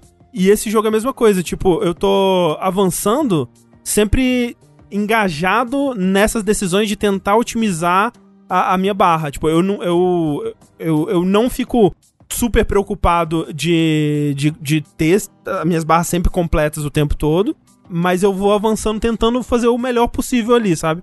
E, e para mim é aí que tá o jogo. Tipo, eu não acho que ele é completamente um não jogo, sabe? Eu acho que ele consegue transformar essa coisa de, de, de celular, né? De, de, de encher barrinha no núcleo, né? No coração do gameplay dele. É, e isso pra mim é o que mata o jogo. Tipo, falar ali, ah, mas Dark Souls é bater com a Ah, porra, espadinha mas do bicho até também, morrer. né? mas, aí- mas, mas aí aí, também, gente, pelo amor de Deus, né? Assim, ó, para e pensa né? por um segundo, pelo amor de Deus. Aí vocês estão fudendo com nós também, né? É, pelo amor todo, de Deus. todo jogo, ele vai ter um loop de Óbvio. gameplay, tem um termo pra isso. É. Que é a coisa que você vai fazer constantemente a maior parte do jogo. A parada é que a maioria dos jogos tem mais coisa acontecendo. Eu, eu sinto que você tem mais liberdade, mais coisa pra você fazer, e nesse jogo, você é uma cobaia. Vo- Você é, é- você é o ratinho fazendo o, o labirinto pra ganhar um pedacinho de queijo, sabe? Que é a barrinha enchendo. É Skinner Box aí.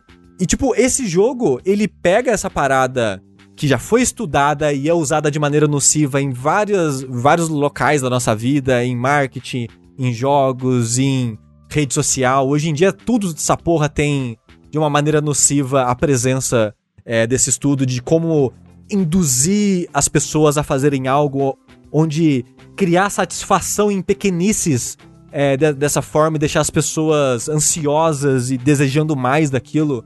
E esse jogo, o principal motivo que eu não gosto dele é. E aí que eu entro no meu, na minha parte pessoal, que é. Que nem o André falou, se você tá se divertindo com encher as barrinhas, e, e a gente meio que concorda em intensidades diferentes, que é a parte do jogo principal, o jogo ele é essas barrinhas.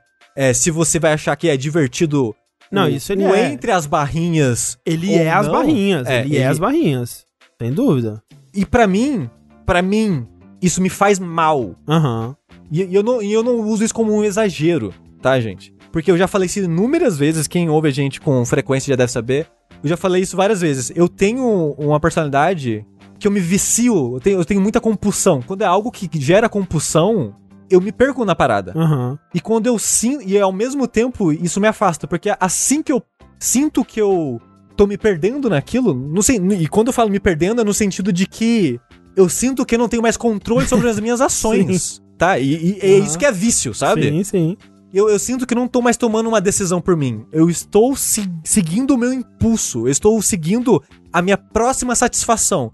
E tem gente que quer exatamente isso. E tem gente que tem total controle sobre o seu corpo e o seu cérebro. E maravilhoso. Mas, é, mas assim, eu só queria dizer que eu, eu também sou assim, e é por isso que eu, às vezes, eu. eu- por exemplo, um dos motivos de eu, de eu nunca ter nem experimentado nenhum tipo de droga é porque eu. Cara, eu, eu acho que eu seria um alvo muito fácil pra droga, sabe? Muito fácil, porque eu- minha personalidade em relação a jogos, ela é muito isso. É por isso que, tipo, o lance da platina, sabe? O lance da platina pra mim é muito isso. É ver, eu ver um número ali, uma barrinha, uma porcentagem e pensar, putz, mas se eu só fizer isso aqui, a porcentagem vai subir, né? E, nossa, imagina que gostoso se essa porcentagem não puder subir mais e eu tiver um ícone mostrando pra mim que eu fiz tudo, cara. Caralho, isso me pega de um jeito que é. É assim, é cruel, sabe? Tipo, às vezes eu, eu me pego platinando um jogo que. O Returnal, se- quando eu terminei, quando eu platinei o Returnal, eu quase. Sem sacanagem, eu quase chorei de alívio. De tipo, eu estou livre. Adorei o Returnal, mas a platina dele, horrível. Assim, me pega de uma forma absurda também.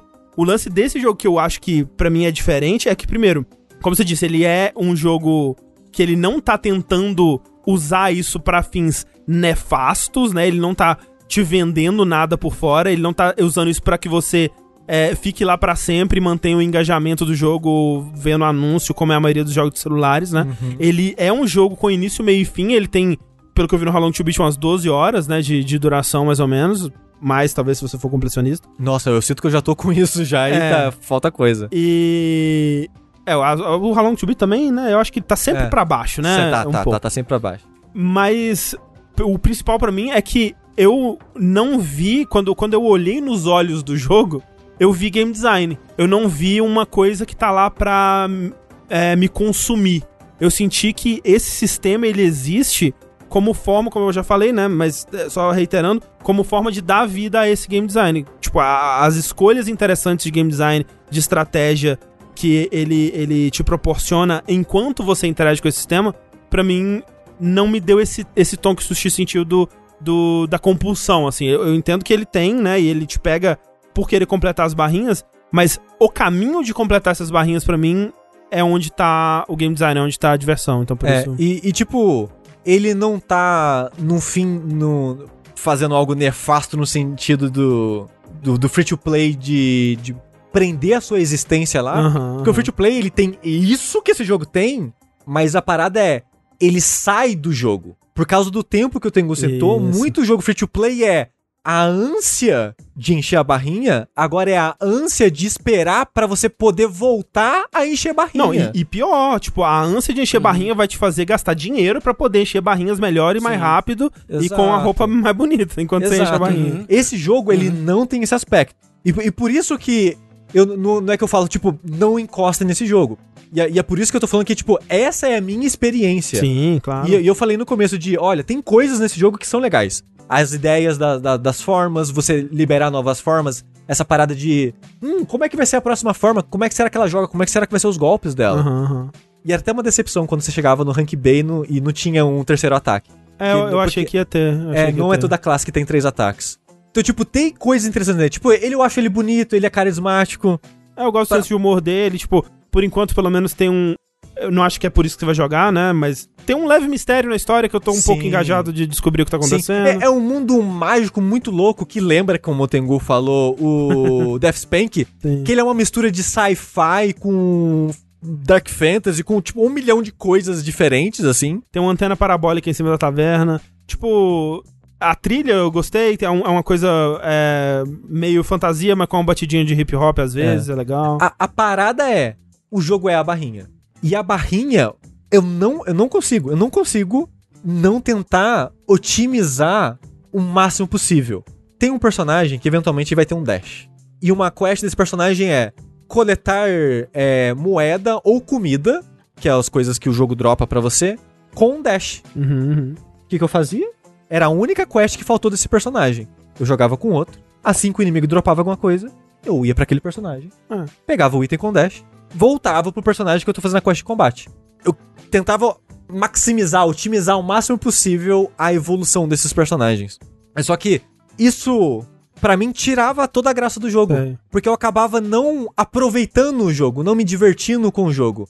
Como eu falei, eu só enxergava a barrinha. Eu só enxergava a otimização. Quando eu enxergava o inimigo, eu enxergava, ah, beleza, nele eu vou conseguir. Nesse conjunto de inimigos eu vou conseguir dar aquele ataque em área que eu preciso. Sabe? Então, tipo, de novo, pra mim não era um jogo, era uma barrinha. Era uma lista de tarefas pra eu fazer que não era divertida, mas eu não conseguia parar. Eu não consegui parar de fazer. Por causa da minha personalidade, por causa do- da maneira que a química do meu cérebro funciona. E enquanto eu fazia isso, não era prazeroso. Justo. Só seguia que me drenava. Só sentia que me drenava. Então, por isso que eu abri daquele jeito o, o bloco de- desse jogo, falando que é um motivo muito específico pra esse jogo me fazer mal e eu não gostar dele. E eu acho importante eu dizer isso, porque eu, obviamente, não sou a única pessoa no mundo Ah, sim. que vai sentir isso enquanto joga esse jogo. Então, fica o aviso. Mas se você é a pessoa que tira proveito e se diverte com isso, é um jogo perfeito pra você. É, ele é- acho que ele é o jogo mais jogo que tem, né? Porque o jogo é um jogo gamificado. É um jogo gamificado. É. Eles finalmente gamificaram um videogame, né? Que- Até que enfim, né? Era a última coisa que faltava pra gamificar. É, Mas assim, eu só quero reiterar que, de novo, eu, no geral, eu tô com o sushi. Eu acho que, de fato, esse jogo tem algo de diferente nesse sentido. Eu acho que ele faz, dentro desse, desse mundo do, do, do Skinner Box, eles, eh, do Skinner Box, ele faz algo de, de diferente que, que, na minha opinião, vai além da, da lista de tarefas. Ah, tá no Game Pass. Tá no Game Pass. Tá no Game Pass. Então, olha aí, é uma boa, né? Tipo, você pode ver se você vai, vai sentir essas coisas negativas que o Sushi falou. É, experimentar ali a primeira, primeira horinha dele, acho que já dá pra ter uma, uma noção boa. Death Spank não tá no Game Pass Absurdo. Porra. e custa 60 reais no Steam. Caralho. Eu não sei se ele vale 60 reais, sinceramente. pra ser bem sincero, Olha. eu não sei se ele vale 60 reais. Te digo, Tengu, não vale não. Eu acho que não acho que vale não vale. também não, viu? É, Nem Diablo vale, né? qualquer hora eu vou ligar meu Xbox 360 e vou fazer um stream de Death Spank. Caralho, eu, eu tenho. É, tipo, eu, eu fui o, o cara, né? Tem muitos anos que eu não escuto esse nome. cara, eu, eu não pensava em Death Spank há muito tempo. Muitos anos, assim. Acho que ninguém. É, acho que nem o Ron Gilbert. Eu terminei o primeiro e não terminei o segundo, porque eu comprei os dois. O segundo eu acho que eu não terminei. Eu fiz 100% de troféu no primeiro Death Spank. Eu acho que eu não terminei o primeiro, ou terminei e não fiz 100%. E não terminei o, Baconator, que em teoria é o Death Spank 3. Ah, tem um 3? É o Baconator. O Baconator eu não, não, não joguei. Eu nem joguei o 3. é, Só o 1 e o 2. Incrível. Ó, Plat falou ali que o Death Spank já custou 6,10 na Steam. Caralho, 6 e 10. Cara, espera uma promoção e espera baixar pra 6 reais de novo. Por 6,10, Death Spank vale, hein? Cara, vale, vale, vale. Pô, o Ron vale. Gilbert não, não fez mais nada. Né? É, bem que ele faz. The Curtindo Ca- a vida. The Cave, né? Acho que foi a última coisa, né? Eu não Acho sei. que foi também, né? Acho que foi. Acho que foi ah, The Cave. Eu não era joguei The Cave. The Cave. Era bacana. Pois é. Não era lá um Death Spank, mas era legal. Não é lá um Nobody Saves the World? Exatamente. Mas o que é, na é verdade? E com isso, com esse questionamento, com essa, com essa questão filosófica, nós encerramos um vértice curto, né? Pra compensar aí o da semana passada, que junto do bloco de da, Xbox comprando a Activision, ficou quase 5 horas de podcast. Caralho. É verdade, Timbleweed Park é dele, né? Porra, Timbleweed Park é da Ah, hora. porra, não, é verdade, esqueci, esqueci. Park não, é- não, não, é tem essa, brabo. essa. Então, pra compensar aí, né? Um vértice um pouquinho mais curto. Mas semana que vem é, é muitas perspectivas aí pra mais discussões de seis horas aí, porque tem muita coisa acontecendo aí nessa nossa pequena indústria. E enquanto esse dia não chega, eu sou o André Campos. Eu sou o Nobody. E eu sou Death Spank. E até a próxima, gente. Tchau, tchau.